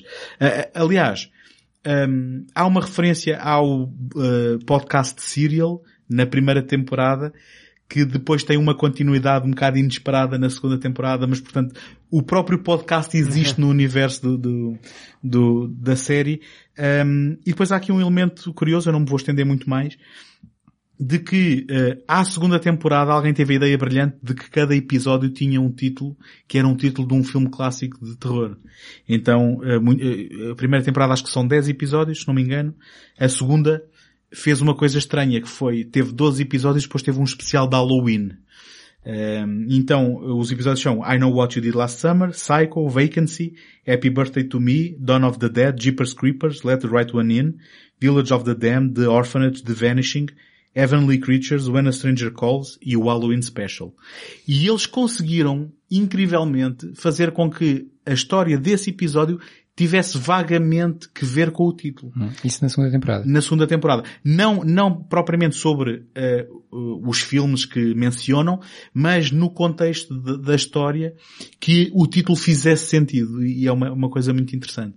Uh, as, uh, as, narrativas são relativamente inverosímeis em termos de, de alguns dos acontecimentos e do envolvimento de, de, de, todos estes adolescentes e na relação que têm com os pais, mas ainda assim é só QB para não estragar o interesse. Um, e, e, depois, ao fim desta segunda temporada, houve aqui algumas complicações de produção em que eles decidiram fazer um reboot à terceira temporada, só que por causa de problemas com o Einstein, a série ficou em uh, águas de bacalhau, como se costuma dizer, e curiosamente estreou recentemente na VH1, mas com um elenco completamente diferente, em que retomam a máscara do Ghostface, e que não tem nada a ver com as duas primeiras. Eu a terceira não vi, não posso falar, mas uhum. está aí. Eu vi alguns episódios e, e uma coisa que eu achei piada foi o, o facto de logo nos dois primeiros episódios morrerem duas personagens que nós naquela altura pensávamos que eram relevantes uhum. e, e, e, e da série começar, como dizias, com aquela, com aquela discussão na sala de aula uh, onde, onde se argumenta sobre porquê ser impossível fazer um slasher em televisão, em série uhum. televisiva. E, e, o argumento dado é logo porque eh, nós estamos à espera que os personagens vão morrendo um após outro e numa série isso não funciona, ficávamos sem elenco. Exato. E eu fiquei curioso, ok, agora quero saber como é que vão descalçar essa bota.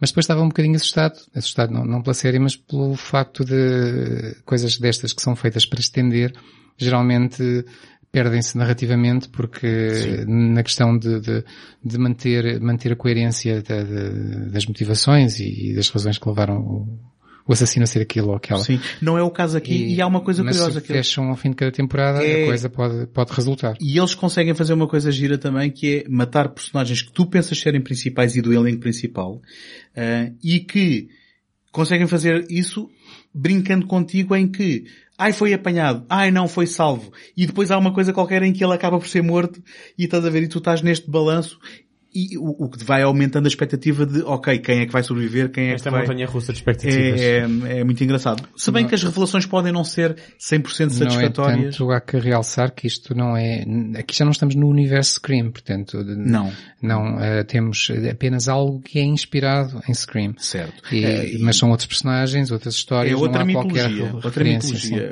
Uh, o, o ponto de partida é só o ADN em termos de isto também ter personagens que sabem as regras daquilo que estão a viver autoconsciência. Sim, sim, sim. sim. Mas, mas também, deixa-me dizer, sem, sem grande exagero. É uma coisa que vai polvilhando uma história que é genuinamente intrigante uhum. de o que é que é, o que é que não é. Mas, e como eu dizia, e só para terminar, as relações podem não ser 100% satisfatórias, só que numa série de TV, para mim, interessa mais o caminho do que propriamente o destino. E Sim, neste aspecto... o Final Destination. Já agora, já agora em termos de TV, não sei se vocês conhecem, em 2016 surgiu uma série que já vai com três temporadas chamada Slasher. Não, não, conheço, não. são, é uma série de, de temporadas curtas, penso que oito episódios cada, se não estou em erro, e também todas elas são fechadas. E, e são histórias completamente diferentes, com elencos diferentes, em settings completamente diferentes. E eu achei piada o facto de, quando vi a série, aliás eu conhecia a série Slasher antes de conhecer a série Scream, quando eu vi fiquei também admirado pelo, pelo mesmo sentido. Foi, perguntei-me, olha, não sabia que se podia fazer isto em televisão, até, até por duas razões. A primeira é pelo macabro e pelo sangue que nós habitualmente pensamos que a televisão evita mais do que o cinema, embora hoje com, com os canais por cabo e com Uhum. o streaming as coisas tenham, tenham mudado. E, e por outro lado, pela, pela, pela dificuldade narrativa que seria eh, essa de manter um elenco vivo quando é suposto que eles vão morrendo todos. Mas no fundo, eh, e no fundo é isso que acontece nestas, nestas temporadas. Eh, são sempre, eh, é um elenco que nos é apresentado no primeiro episódio e eles vão morrendo um a um, até, até que nós chegamos à identidade do assassino por ser o único que já está vivo no, no final. Pronto. E, e se não for calhar televisão, e se não for televisão e nos estiverem a ouvir e- ainda agora e nunca tiverem visto, então o Scream 4 faz favor de, de descobrir um, um dos melhores filmes desta saga. Uma pessoa até arrisca dizer um dos melhores filmes de terror destes últimos anos. Aí está. O Tomás com uma afirmação eh, Ousada. bastante ousada, mas, mas se calhar não, depois, não, não é... Depois admiras estar sempre a receber e-mails eh, Exato. de- dos se nossos calhar, ouvintes. se calhar não é assim tão, tão hum, errada. Então assim sendo, até ao próximo programa, eu sou o António. Sou o José. Sou o Tomás. Até à próxima. Até à próxima.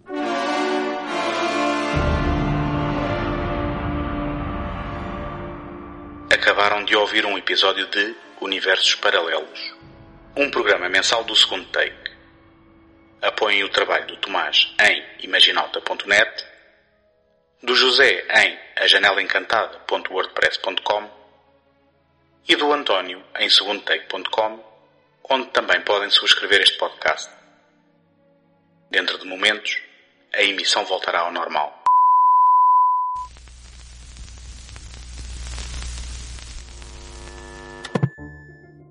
Encontramos na próxima semana. Até lá, boas fitas.